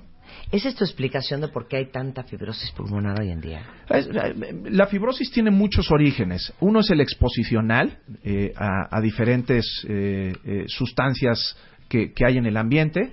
Otra también es, por ejemplo, y es una muy reconocida, la exposición a, a- al- a las heces de, algunos, de algunas aves, sobre todo aves que viven en casa, periquitos australianos, canarios, etcétera. Eh, esos animalitos que están en casa, que no están bien ventilados, pues sus heces se volatilizan y tienen un antígeno que le hace mucho daño a los pulmones y puede crear también este, fibrosis pulmonar. Y algunas otras eh, eh, patologías que no tienen nada que ver con exposición. Por ejemplo, enfermedades de la colágena, lupus, artritis reumatoide, etcétera, también pueden dar ciertos tipos de enfermedades pulmonares eh, tipo fibrosis pulmonar. Entonces, el abanico de fibrosis pulmonar es muy grande, es muy grande. Y aquí volvemos a lo de antes. En una radiografía de tórax, tú todos esos tipos de fibrosis los vas a ver igual, la foto sale igual, pero las causas son muy diferentes y los tratamientos son muy exclusivos para cada una de esas causas. Por eso lo importante de hacerse un buen, una Chequeo. buena revisión, una buena revisión de, de tu problema para poder poner el tratamiento idóneo. Cuando te mandan a hacer un TAC, esa es la tomografía. Exactamente. Si TAC significa tomografía axial computada. Esas son sus siglas en español. Ok. Pues otra cosa que nos quieras decir, pues digo, para quedarnos tranquilas. Bueno, eh, eh, la verdad es que hemos hablado de cosas terribles, este, pero recuerden que también eh, la cirugía de tórax tiene su parte linda, tiene Claro. su parte, su parte positiva. Operamos cosas eh, que no son malignas, pues como por ejemplo tiroides, las, las malformaciones de tórax o incluso la gente que suda mucho, esto eh, que no hemos hablado de ello, de la hiperhidrosis. Los nervios que producen el sudor en la mano, en las axilas, en la cara, están adentro del tórax también. Tú, de hecho, operaste una muy amiga mía, doctor, Ah, sí. que le habían hecho una operación espantosa No me digas, y ¿quién casi, es? casi la salvaste. ¿Quién es? ¿Pero de qué lo operaron? Las- la Ah, operaste, claro, la operaste claro. de su mal- de- yo- nosotros le decíamos que tenía ahí otra samia. Sí, sí, sí, sí, la operé. eh, ciertamente fue un, pues un caso, pues afo- afortunado al final porque quedó muy bien. Como está quedó muy bien. extraordinaria. Y es extraordinaria persona. Me cae, después ya nos hicimos hasta amigos. Es muy, Muy buena. bien. Me cae muy bien. Oye, ¿por Sí. qué no se van a tomar un café? Sí, luego, luego vamos a ir a tomar un café con Sammy y con Claudia Bonaudo, que también te manda muchos saludos. Ay, Claudia. Nos está escribiendo porque ahorita está a tomar escuchando. un café. Ok. Pues Clau y yo fuimos compañeros de la carrera. Bien. Oye, eres el primer médico en el país que realizó la extracción completa de un pulmón por mínima invasión. Así es. Eh, durante mucho tiempo, el único que utilizó la técnica de cirugía sin anestesia general de tórax. Y próximamente vas a hacer cirugía de tórax con la tecnología más avanzada del mundo, que es operar a través de un robot de tres brazos móviles. Así es. Mira, yo estuve, eh, eh, llevo ahora cuatro años y medio trabajando aquí en el país, pero estuve diez años fuera, este, preparándome en todas las técnicas de mínima invasión, pues precisamente porque eh, esto es lo de hoy. Ya no es que es, no, no es que vaya a ser, es que ya es lo de hoy. Eh, nadie concebiría hoy en día que a una persona le sacaran una vesícula por una herida de 40 centímetros, ¿verdad? Pues nadie debe de concebir hoy que el tórax se opere por una herida de medio metro, ¿sí? Entonces, la mínima invasión es la técnica apropiada, indicada y que se le debe de ofrecer a todos los enfermos en México, ¿correcto? Pero ¿qué es mínima invasión cuando se trata de un pulmón? Mínima O sea, invasión medio metro versus... versus una herida de dos centímetros. ¿Pero cómo incisión. sacas en dos centímetros un pulmón? Bueno, ahí volvemos a la explicación que te a- acabo de dar de, de la consistencia de- del pulmón. El pulmón, al ser muy esponjoso, es, se puede moldear y comprimir muy bien. De tal manera que aunque el órgano sea muy grande, pueden incluso haber órganos de 40 centímetros, de 30 centímetros, cuando tú lo apachurras, lo haces chiquito, cabe en una bolsa y lo puedes sacar por, una bolsi- por un agujerito de 2, 3 centímetros. ¿Sí? Muy bien. Por supuesto, pues son... O sea, ha de ser como esas esponjitas, ¿se acuerdan que estaban esto, de mira, moda? así. No, las esponjitas. Exacto, este Es tipo de esto. que, chamarras. bueno, los beauty blenders que usamos muchas mujeres, Sí. estas, Ándale, el que cuando blender. llegan son un huevito chiquitito, cuando lo empiezas a mojar se empieza a expandir, a Es- decir igual el pulmón. El, el pulmón es un órgano, pues como te digo, muy... A ver, toca esto, ¿así es un maleable. pulmón? Así es un pulmón. Agarren un beauty blender ver, Sí, así es para un que pulmón. toquen un pulmón. Esa es la consistencia del pulmón. claro. Sí. Entonces, la mínima invasión, pues es, es la técnica que ha revolucionado la cirugía a nivel mundial y en todas las especialidades, no solo es es- exclusiva del tórax. Entonces, hoy podemos hacer por mínima invasión prácticamente todo. Y lo que viene ahora es el robot. El robot va a ser, el, el- va a marcar un antes y un después en la cirugía eh, de la historia. Pero un robot, ¿cómo? ¿Por qué un robot mejor que la mano del doctor José Manuel Mier? porque la mano del doctor José Manuel es humana y por lo tanto falible. Claro. ¿sí? El, el robot, el robot es eh, de una precisión y, una, y un detalle de movimiento espectacular. De hecho, tiene la capacidad de filtrar los errores de, de mi mano. Si mi mano tiembla, si mi mano eh, hace un movimiento eh, eh, exagerado, el robot lo va a filtrar y no lo va a permitir. El robot, además, puede operar en, en, en- en- en huecos mucho más pequeños donde mi mano no llegaría. Espacios de un centímetro cuadrado, pues ahí el robot tiene la capacidad de poder eh, maniobrar muchísimo mejor. ¿Qué más? Duele menos, porque el trauma, eh, eh, la agresión a la piel. Sí, el al- jurgoneo. al- el jurguneo, exactamente. El Ajá. jurguneo es eh, muchísimo, muchísimo eh, menor. Entonces, el robot viene con todo. Ya cuando tú llegues a los 80, va a haber una maquinita que, Que me va solita te va a poner tu supositorio. Me va a decir, usted está entrando en la menopausia. claro. Oye, ¿dónde te encontramos, José Manuel? Mira, yo tengo, yo estoy en el Hospital Ángeles de las Lomas, eh, en el consultorio 105. Ujú. Este, estamos en redes sociales, eh, eh, estamos en doctormier.com. Bueno, Sí. pues en, en, en la lista de Eh, hijo, ¿en qué, qué te ponemos en nuestro cal- en nuestro lista de contactos? De en la pendientes. de, de doctor, Pendientes a hacerse no, en la D de tomo- doctor, en la P de pulmón, en la C de cirujano, pero ahí, ahí guarden, guarden porque nunca sabe, alguien le pide una referencia, alguien lo puede ocupar algún día y sepan que existe en México el doctor José Manuel Mier, que es una eminencia en todo lo que tiene que ver con el tórax y Claro. el pulmón. Muchas gracias, José Manuel, un placer conocerte. Marta, es un placer estar aquí contigo y te agradezco mucho la oportunidad. No, sensacional. ¿Eh? Luego hacemos otros. Sí, No, vamos a luego hacer muchas cosas. esófago Cuando ustedes y de digan. otras alegrías. Cuando ustedes Eh, digan. Sí, sí, sí. Regresando del corte comercial, Ana Mar Orihuela es en The House y vamos a hablar de todos aquellos que viven el 99.9% del tiempo furibundos, enchilados, furiosos, histéricos, con una neurosis a todo lo que da. ¿Cómo saber si eres neurótico y están haciendo sufrir a todos los que los rodean de veras sin necesidad? Este mes, en Revista MOA, deja de hablar sin pensar. Entiende el poder de tus palabras. Te decimos por qué lo que dices cambia lo que vives, lo que eres y lo que piensan los demás de ti. Cómo hablar para que de verdad te escuchen y qué palabras cambian tu vida. Además, aprende qué comer para huirle al cáncer, como no enamorarte después de un este mes, en Revista MOA, deja de hablar sin pensar. Entiende el poder de tus palabras. Te decimos por qué lo que dices cambia lo que vives, lo que eres y lo que piensan los demás de ti. Cómo hablar para que de verdad te escuchen y qué palabras cambian tu vida. Además, aprende qué comer para huirle al cáncer, como no enamorarte después de un one night stand y cómo engañar a tu cuerpo para quitarte ese dolorcito. MOA Mayo, 112 páginas de poder, salud y relaciones sanas. Una revista de Marta de Baile. 0 7 Marta de baile en W 96.9 al aire. Son las 12.05 de la tarde. No puedo creer el título que le pusiste a Ana Mar Orihuela. Hola. Viviendo. ¿Quién de ustedes vive furioso, Furioso. furibundo, Exacto. Enchilado, Neurasténico. contrariado, con una neurosis?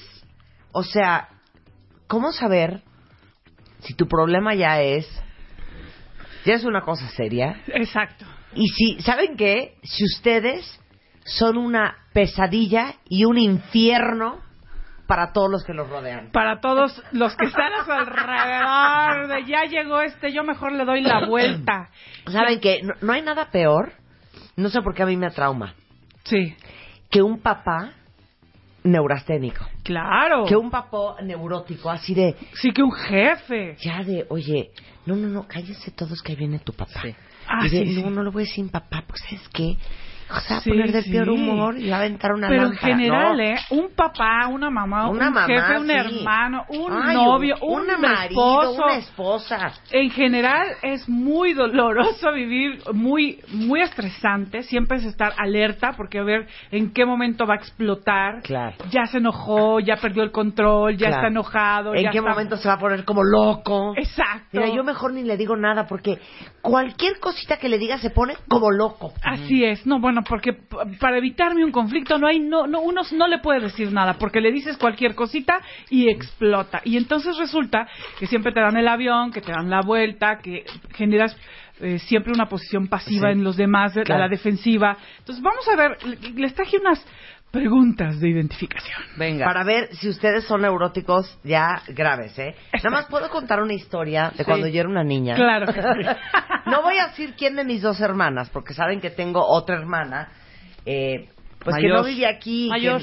Ah, es, la más, es la más grande, es la mayor. Es la más mayor. Ajá. No voy a decir cuál de las dos hermanas era. Pero eran tan neurasténicas las dos. A ver si a alguien le pasaron cosas similares. Por ejemplo, marcaba yo a casa de mis papás, estabas de cuenta en la universidad, y le decía a cualquiera de las dos, oye hija, un favor. Hija, ¿qué? O sea, ya de entrada, de mal modo. Sí. A mí todavía, ¿eh? Entonces yo era nerviosa, Sí. así de, no, lo que pasa es que ve, este, a ver, dime rápido. Yo, Ajá. bueno, eh, en el buró de mi mamá ves que hay una agenda negra, que, que necesito que me pases el teléfono de la, la- la- la que hace el jardín. Hija, te digo una cosa, la próxima vez, o sea, vete a la universidad con la información que necesitas. Y aventaba el teléfono y yo era más nerviosa buscando una pluma y ya regresaban. Apunta. 54, 72, 34. Hija, no entendí. Te digo algo, hija, es broma. O sea, 54, 40. O sea, Sí, sí. me metieron unas arrastradas, Sí, sí, sí. una neurastenia. Sí. un Igual, estrés todavía. defensa. Ahora Todavía. último. A ver. Pero cualquier cosa. Si mi hermana está en casa de mis papás, ni siquiera en su casa. Sí. O sea, Marco, bueno, ya de entrada es bueno, porque ya saben que soy yo, ¿no? Por ver Sí, el sí, numerito. Pásame a mi, a mi mamá. O sea, ni siquiera me dice sí, va, no sé qué, no sé cuánto. O sea, oye, ¿qué? Pásame a mi mamá. Nada más se oye el, chic, el teléfono. O sea, no de ahorita te la paso. No, a mí me contestaría, Güey. hija, ¿para qué la quieres? Ah, Güey, necesito claro. hablar con mi mamá, Eugenia. Ay, hija, neta. Claro. Y yo, ¿y qué más te da? Ajá. Hija, está hasta la cocina, hija. O sea, me vas a separarme. Ajá. Sí, sí, sí, claro. ¿Sabes qué? Qué, Qué qué feo, ¿eh? Es Qué muy feo. fuerte, es, muy fuerte, porque realmente, eh, ¿qué pasa cuando tú estás eh, eh, cerca y tienes un familiar o alguien que tienes que, tienes que tratar en cotidiano? Pues que te da mucho miedo, Sí, dices, que ¿le te hablaré o no le estresa, que te hace sentir tonto, Claro. que te, que te genera inseguridad, que te hace Ay, que te agrede. Ajá. que te agrede. Además que las personas que andan furiosas por la vida casi siempre son muy eh, hirientes. Mm, O sea, saben sí. con ciertas palabras, actitudes y formas, son Claro, expertos. claro. Son expertos en ching. Sí, sí, sí, son expertos en... De veras. Maldita gorda. Pero aparte, ¿Qué si- dijiste? Claro.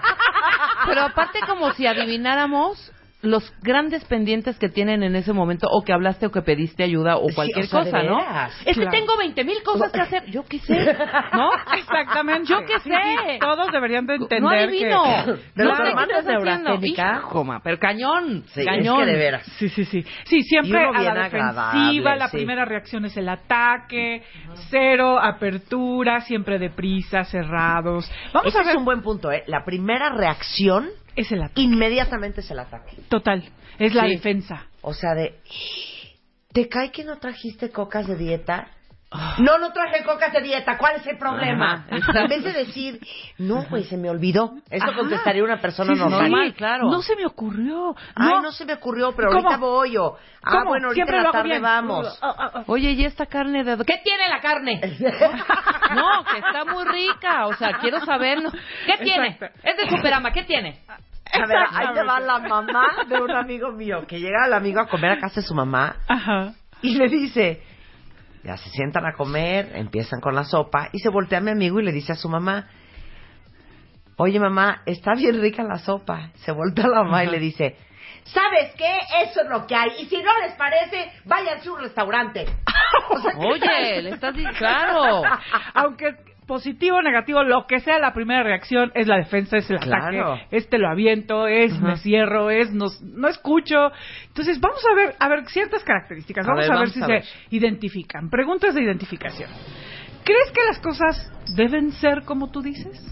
Siempre a tu manera, a tu No, forma, ya, ya con estamos tus en valores. examen, espérate, hija. Ya, ya estamos un Ah, poco no, en ya espérate, haciendo a ver, unas primera preguntas pregunta. primero. Primera Son preguntas de pregunta. identificación. Así es. No, saquen papel y pluma, hija. Sí. No se avienta un examen sorpresa como en la universidad. papel y pluma. Les Ajá. vamos a hacer una serie de preguntas. Son Vayan 12. haciendo check yay or nay. Exacto. Exacto. Ok. Y bueno, la primera. ¿Crees que las cosas deben ser siempre como dices, cuando dices, de la manera en que dices? Pues la mayoría sí. Dos, ¿estás acostumbrado siempre a ganar? Siempre a ganar es, eh, yo... Siempre tienes la razón. Punto. Sí, claro. Exacto, exacto. Danos el debate al Punto. final. De, por ejemplo, no, por eso siempre tienes Sí. razón. Siguiente. ¿Te la pasas peleando con las personas y queriendo cambiarlas? O sea, ¿crees que ese per- esa, esa persona debería de vestirse como tú dices, que debería de tener la pareja que dices? O sea, ¿hay una parte de, de ti que crees que deberías de cambiar a las personas? Cuatro, ¿crees que nadie mejor que tú sabe lo que los demás necesitan? ¿Crees que nadie mejor que tú sabe lo que la gente necesita? Así Sí, es. Estás dando Sí. consejo todo el Sí. tiempo. Sí, sí, sí. O sea, realmente tus hijos deberían de pensar como tú, tú sabes lo que ellos necesitan, tu pareja, sabes perfecto tus compañeros de trabajo. No es por intrigar, pero es que sí sabe uno.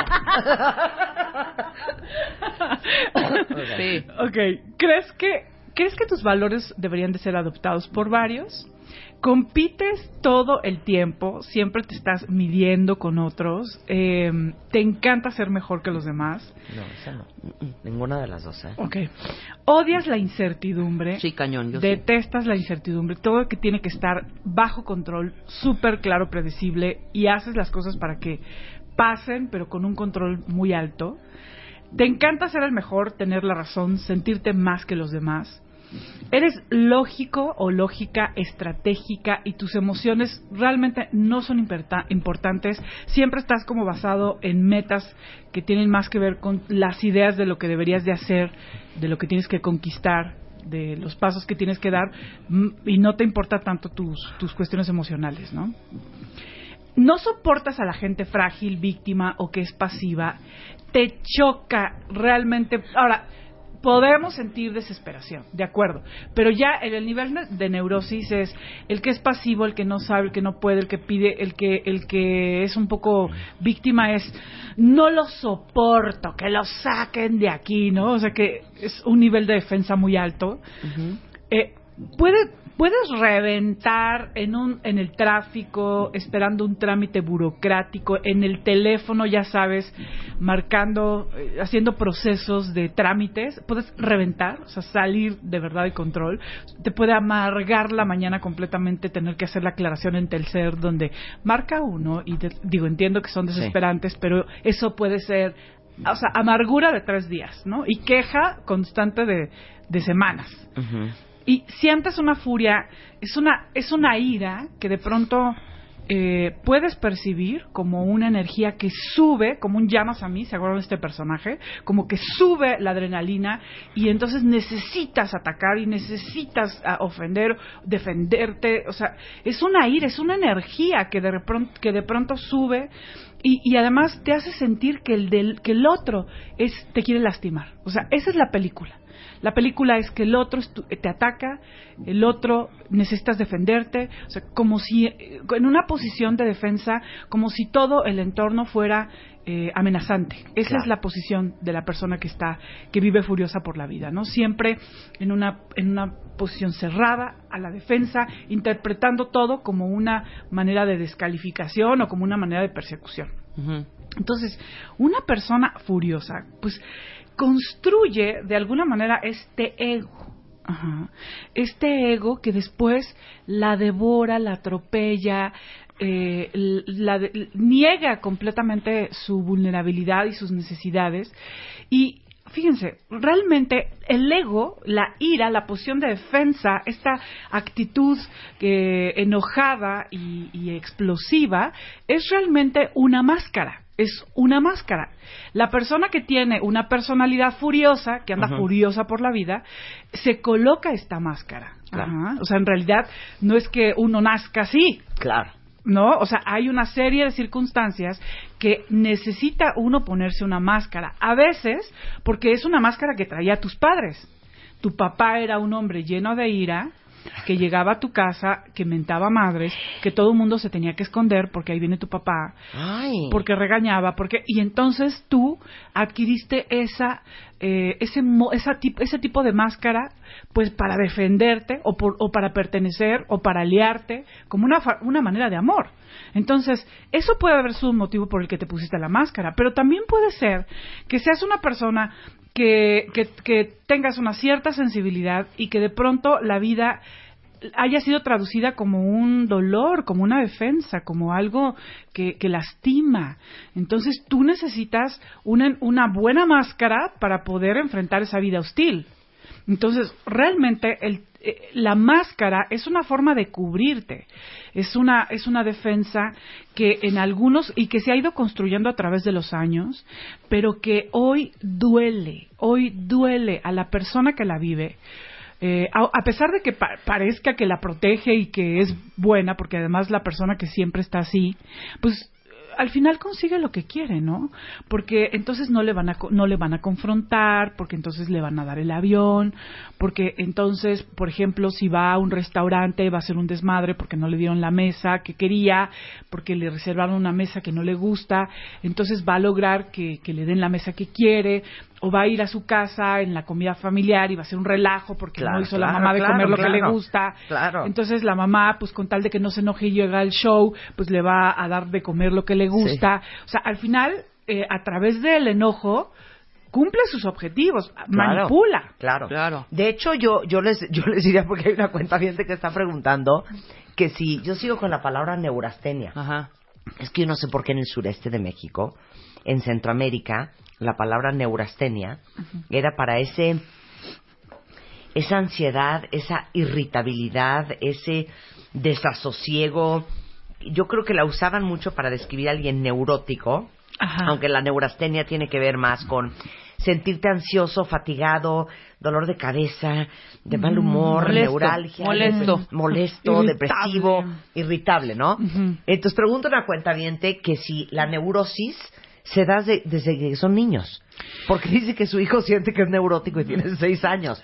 Es que yo creo que sí. Ok, claro. ¿Tú qué crees? Por supuesto. De hecho, pero mira, es que en el, en el vientre ya se gesta una realidad para el niño. Y, y les voy a decir una cosa, o sea, la realidad está mucho más en plano energético que en plano este, material. Y si en plano energético estuviste en contacto con una serie de realidades hostiles, Sí. hostiles de cualquier tipo, muertes, pérdidas, dolores, este, conflictos importantes, Sí. ese niño ya nace neurótico. es que claro. Claro nace- que puede haber Ahora, niños neuróticos. Claro, y no porque, o sea, no es un acto ahí de mágico que de pronto te salió malo. No, es que en serio, es algo que se va gestando en los genes, que se va gestando, que ya, que lo vamos compartiendo desde los genes hasta las experiencias, este, concretas del Vividas. embarazo. A ver, hay niños que nacen, bueno, seguramente ustedes entre sus propios hijos ven. Sí. Ay, de no sabes qué niño, todo No, el día se carcajea, se ríe. Así es mi Isabela. Todo le pasa, le parece sensacional. Yo me acuerdo que mi hija mayor nació Enojada. con el entrecejo fruncido.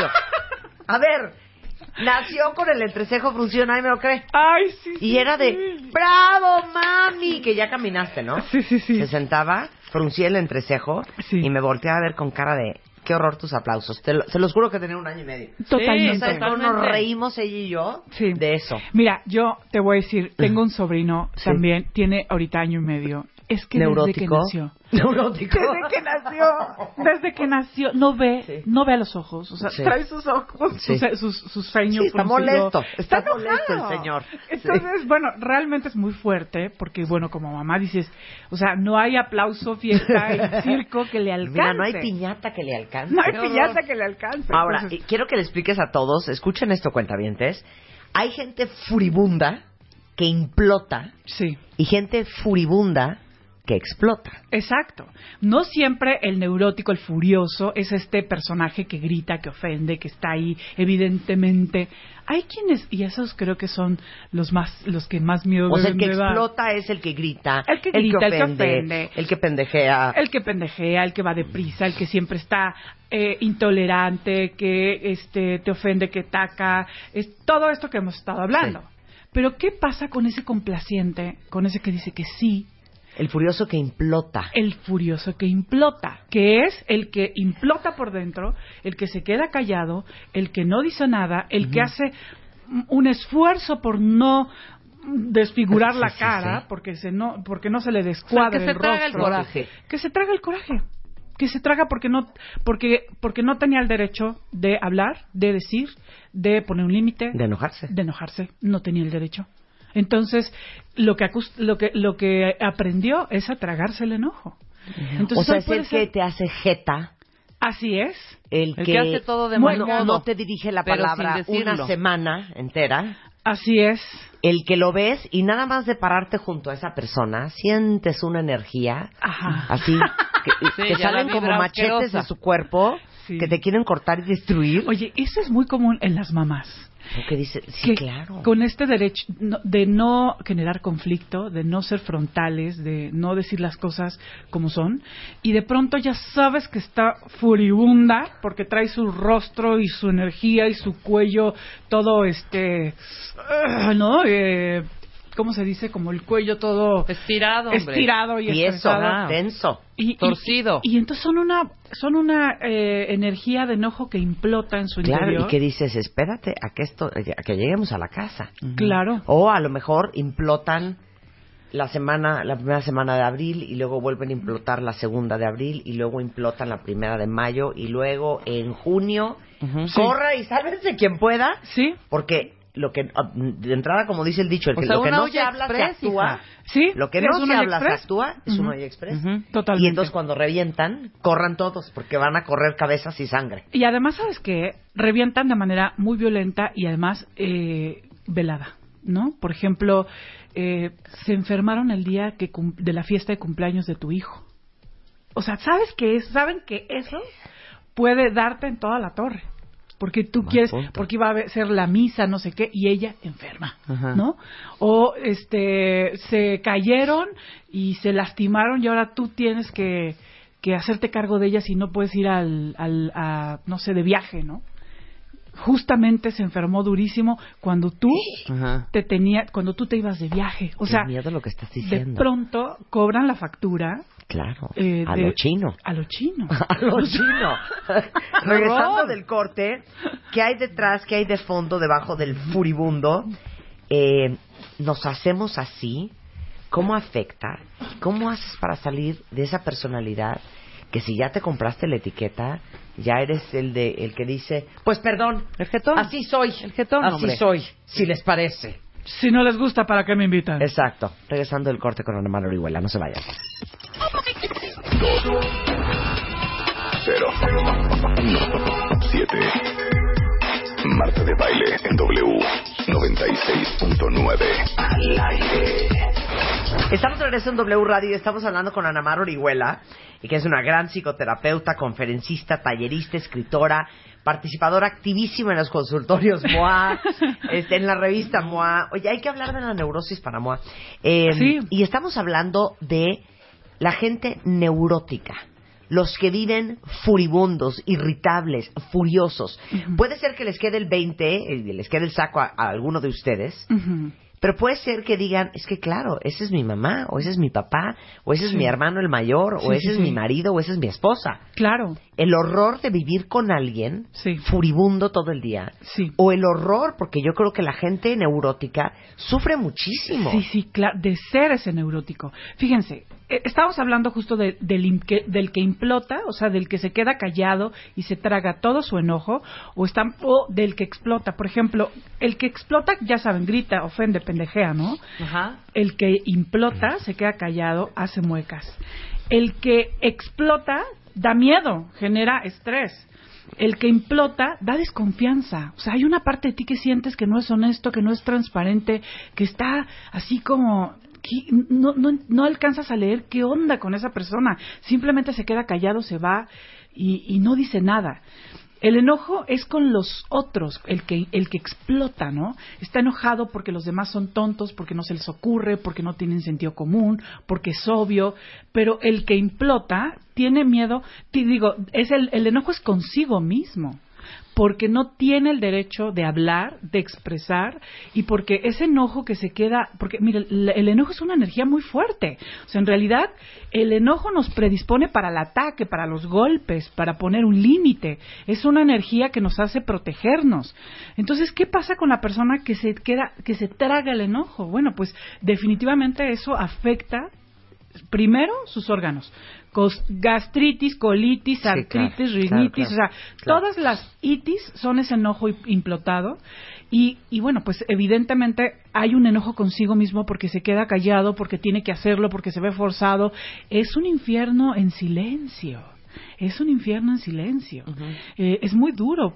Eh, yo creo que digo, la verdad, los dos son muy fuertes, pero yo diría que implotar es peor es peor porque tus facturas después son muy Claro. violentas y porque además el- el- el- la energía destructiva se va para adentro. No, y aparte les voy a decir a mí lo que me trauma de la gente que no habla, no se comunica, no resuelve, que luego esto que dijimos antes del corte de se cobran a lo chino, Sí.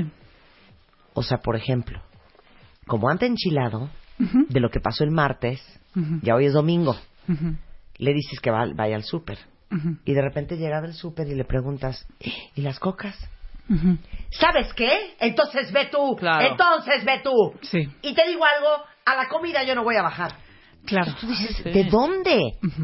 Y entonces tú dices, por- neta, porque le pregunté que cómo se le olvidaron las cocas, ya no va a bajar a la comida del cumpleaños de mi mamá. Exacto. Y es no que hay está, relación. te está cobrando la del martes. Sí, o la de tres o la de hace- o la de hace Se cobran A años, con claro. B, no A con A, B con B, C con C. Fíjese, fíjense, en parejas, en la relación de pareja muchas veces hay el, el uno que es el que explota, que el evidentemente, el evidentemente enojado, el que ofende, y otro el que implota. A veces no parece que el que implota, que el que se queda callado, está enojado. Parece que el loco, el, Es uno. es uno, ¿no? Claro. Porque, porque eres el que dice, el que se enoja, el que habla, el otro se queda callado. Pero no porque se quede callado, no es violento. Sí, por supuesto. Es súper violento. Y de pronto, por ejemplo, eh, si no sabe... necesariamente tiene que gritarte y decir no bajo a No, la, no, no. a la Cero. comida. No, eso es muy típico, por ejemplo, un día, de... ¿sabes qué? No, mejor vete tú. Sí, co- Sí, como dice Ana Mar. Ya, el vete tú. Si o sea, uno no es viva, pero gracias a Dios existe este programa para vernos dos. Si no eres viva, se voltea y te dice, ¿sabes qué, mi amor? Lo siento.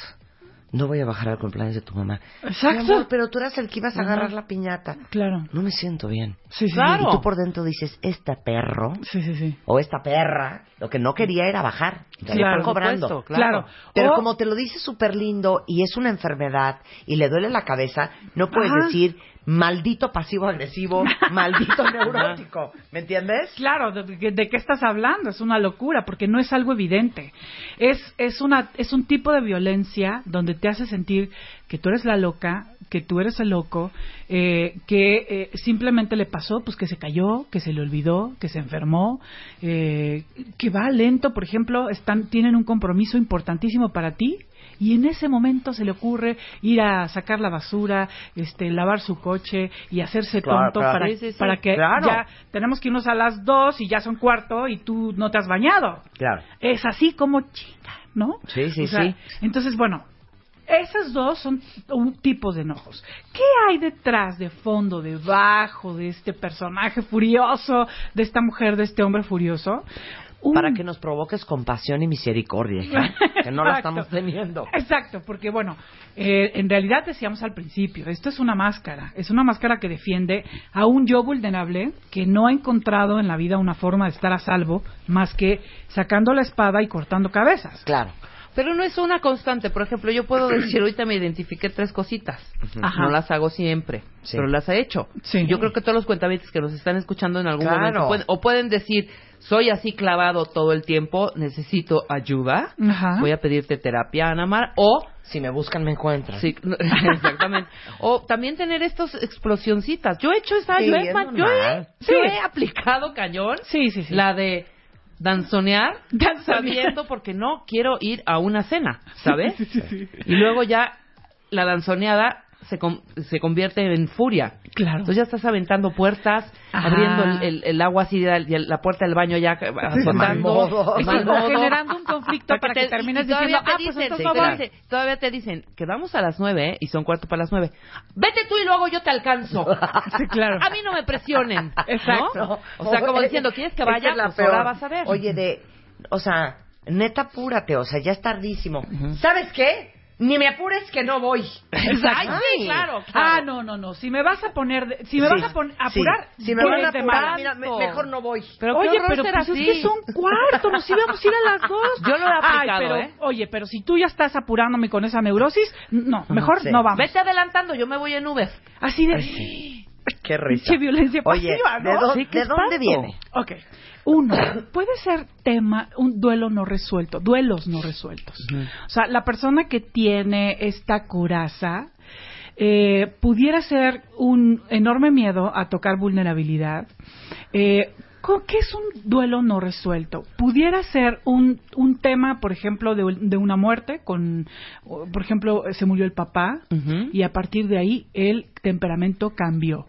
O puede ser una cuestión más de fondo, ¿no? Eh, situaciones dolorosas que no pudo resolver la persona desde muy chiquita, eh, abandonos, rechazos, situaciones que le lastimaron, que y nadie duelos le no ayudó a necesariamente procesar. de muerte de, de un ser querido, No, no, sino no. duelos O sea, de duelo quizá es- no me vieron nunca en mis trabajo. necesidades.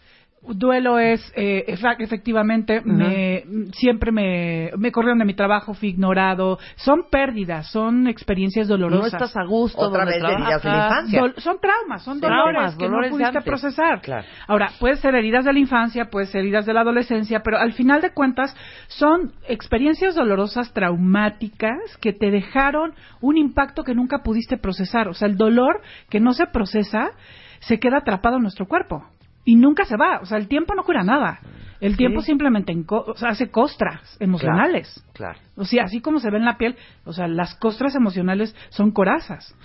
Entonces, realmente, una persona que está enojada es una, tiene una costra emocional que es una coraza de vida, que no le permite, uno, conectar con el verdadero yo. O sea, eso es lo más, lo más fuerte de todo. O sea, ¿qué pasa si una persona furiosa, que tiene una enorme coraza, que fue por una situación de una costra de vida, ¿no? Que no pudo nunca procesar, porque además creo que somos unos absolutos ignorantes en el procesamiento del dolor. O sea, desde no llores hasta evádelo, ponte a trabajar o distráete, porque realmente no sabemos procesar el dolor, nos da miedo. El dolor si no se procesa, se expresa, se elimina del cuerpo, entonces siempre nos va a generar una defensa, una costra emocional.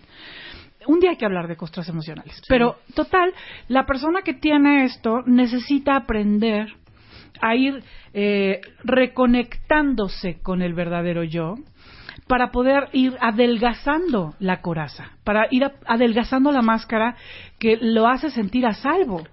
Y esto es un proceso bien importante porque si la persona no logra eh, elegir que es una persona eh, que puede protegerse, que el mundo no es tan amenazante, que puede poner límites, que, que es válido vivir su dolor, su duelo, en fin, en un proceso. La verdad que a veces eso se aprende solo en terapia.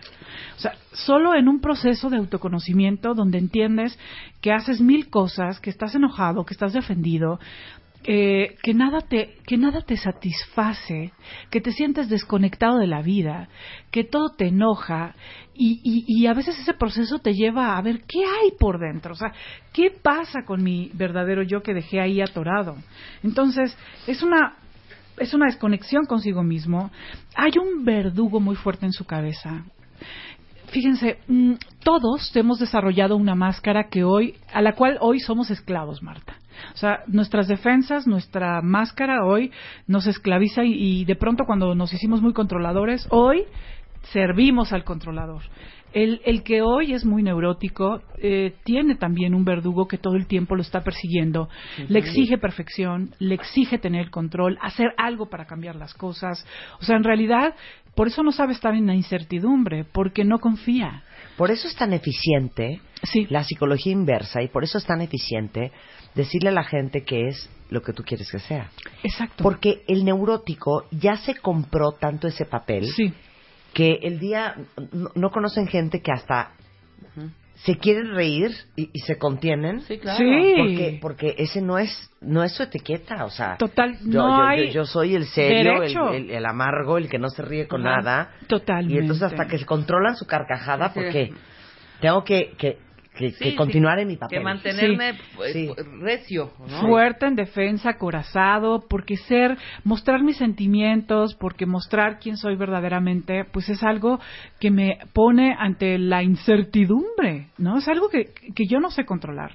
Entonces, ¿por qué es bueno? Eso que estás diciendo, Marta, es súper importante, porque en realidad eh, dejarse de identificar con, con esa máscara y empezar a construir una nueva un, un- digamos que un nuevo modelo de cómo puede ser, mucho más basado en lo que en realidad es. Claro. No sé si, bueno, yo siempre me encanta esta película de mi encuentro conmigo, este personaje súper neurótico que es Bruce Willis, Ajá. que es el asesor de imagen exitosísimo, que le choca que la gente llore, que muestre sus sentimientos y que es completamente mental.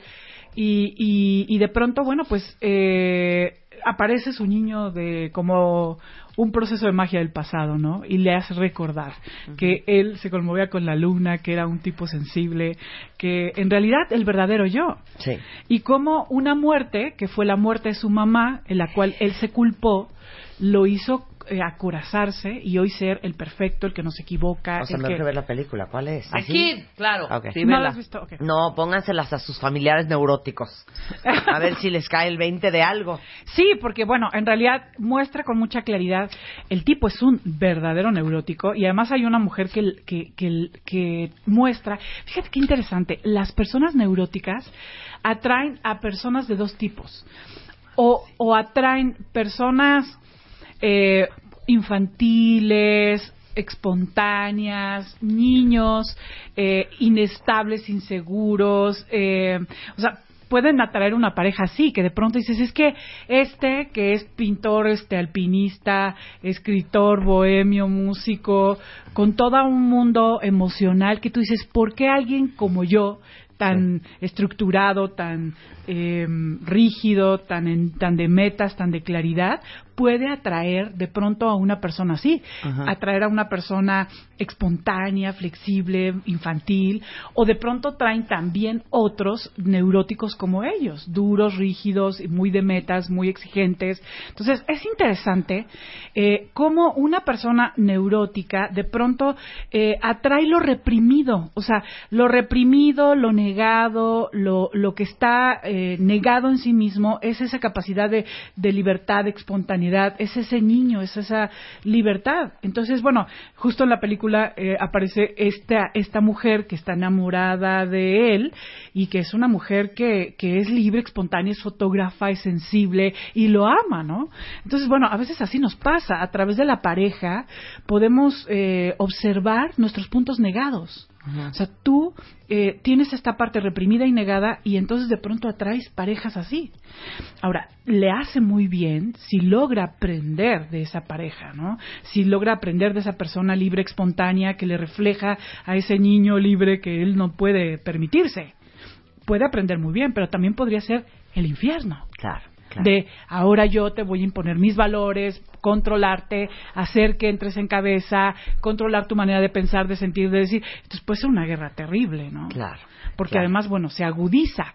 Cuando tú, cuando tú más te rigidizas, más te neurotizas, más te haces furioso, pues la persona con la que estás puede hacerse más infantil y más niña. Claro. ¿No? Porque Pero más angustiada, más nerviosa, más tenso, más Totalmente. todo. Y Entonces- los hijos. Sí, sí, sí. Bueno, no. realmente eso es algo que, que puede pasar en la dinámica de la relación. Aguas con el crítico interno. Hay que empezar a reforzar, para salir de este patrón, re- reforzar posiciones positivas, ¿no? Duelos no resueltos, eso hay que trabajarlo también muy bien. Híjole, pero ¿cómo ayudas a alguien con neurosis? Que obviamente en cuanto le digas, oye, yo creo que tienes que ir a terapia, se va a poner como loca. Sí. O se va a poner como loco. Sí. Es eh, cuando tú puedes decirle es porque tienes un momento donde no está en su defensa. La persona neurótica no todo el tiempo trae la máscara. Hay momentos donde se la quita. Y ese es el momento donde tú tienes que hablar con él. Cuando nosotros tenemos eh, personas cercanas neuróticas, sabemos cuándo se quitó la máscara. En qué momento, a lo mejor en el momento Sus cinco minutos de Sí, lindo. totalmente. sus cinco minutos de vulnerable. Además son súper sensibles, porque en realidad como lo que hicieron fue generar una coraza para poder proteger la vulnerabilidad, la vulnerabilidad se quedó en un estado como muy, muy primitivo, muy infantil. Entonces de pronto son personas eh, demasiado sensibles. Sí, pero ahí te encargo, lleva a tus papás a ver a terapia ya de No, 70, 80 no, años, no. no hay manera. No, no hay no, no, manera. No, no, realmente, ahora, ah, realmente no hay que, eh, creo que ya, de verdad, sí hay que aceptar cuando hay cosas que ya no se pueden cambiar. Claro, ¿eh? y ni modo. Sí. Eso es lo que hay. Deberíamos lo si que tu hay. papá es un viejito decrépito. Deberíamos ¿No? traer a alguien de neuróticos Sí, hay que anónimos. hacer un programa así. Sí, sí, sí. Apuntan Ana y Lili, por favor. Totalmente. Porque en realidad hay, hay realidades ya a cierta edad que no van a cambiar y que nosotros también tenemos que aprender, si son nuestros papás los que están en esa posición, simplemente a, a aceptar el lugar en el que yo me voy a poner frente a mi papá neurótico, hoy de 80 años, que no Claro. voy a llevar a terapia, Claro. y, y en qué lugar me voy a poner. ¿Ir a y- terapia tú? Sí. ir a terapia tú para que Sí, sepas, porque en realidad, mira, ante lo que no puedes cambiar, en- si tú no puedes cambiar algo del entorno, entonces ve a terapia para que sepas cómo ponerte, a qué distancia ponerte de ese lugar. Claro. Claro. O sea, porque en realidad el, el, el asunto es que si no puedes cambiar a tu hijo, que no sabe poner límites a su esposa, entonces ve a terapia tú para saber cómo te vas a poner para respetar a ese hijo. Claro. Si no puedes cambiar ese padre neurótico, ve a terapia para saber cómo te vas a colocar frente a ese padre neurótico.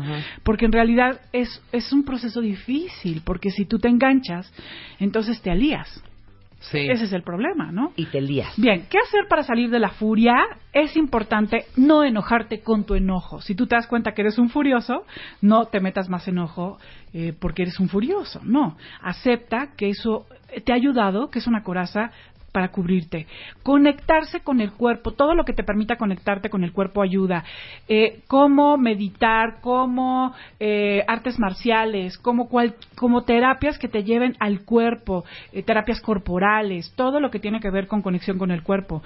Aprender a poner y aceptar límites. Los límites, los límites son todo un tema que hay que trabajar.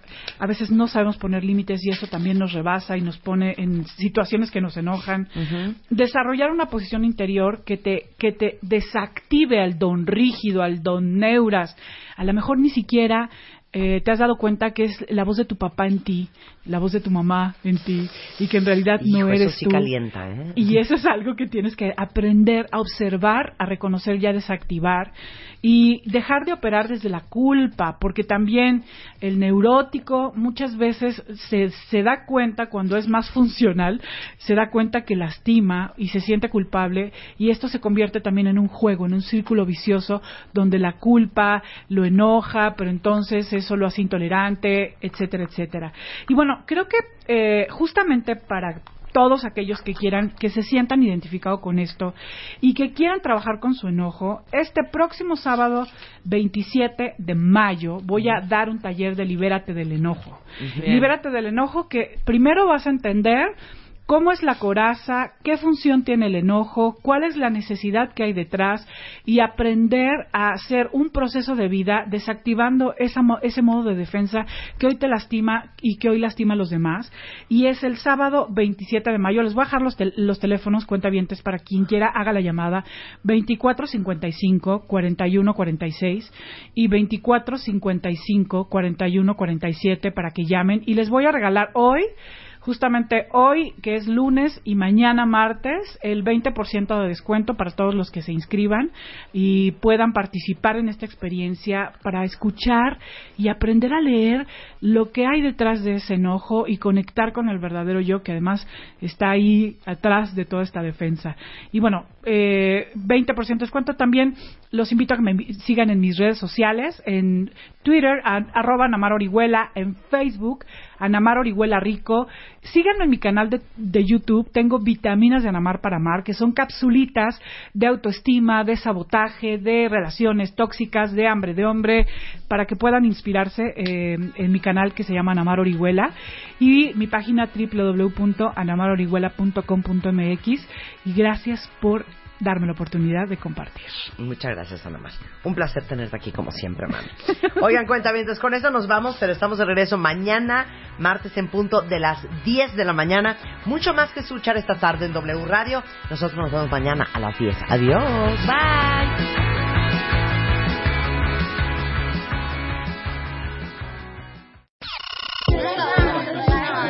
Este mes, en Revista MOA, deja de hablar sin pensar. Entiende el poder de tus palabras. Te decimos por qué lo que dices cambia lo que vives, lo que eres y lo que piensan los demás de ti. Cómo hablar para que de verdad te escuchen y qué palabras cambian tu vida. Además, aprende qué comer para huirle al cáncer, cómo no enamorarte después de un one night stand y cómo engañar a tu cuerpo para quitarte ese dolorcito. Mua Mayo, 112 páginas de poder, salud y relaciones sanas. Una revista de Marta de Baile.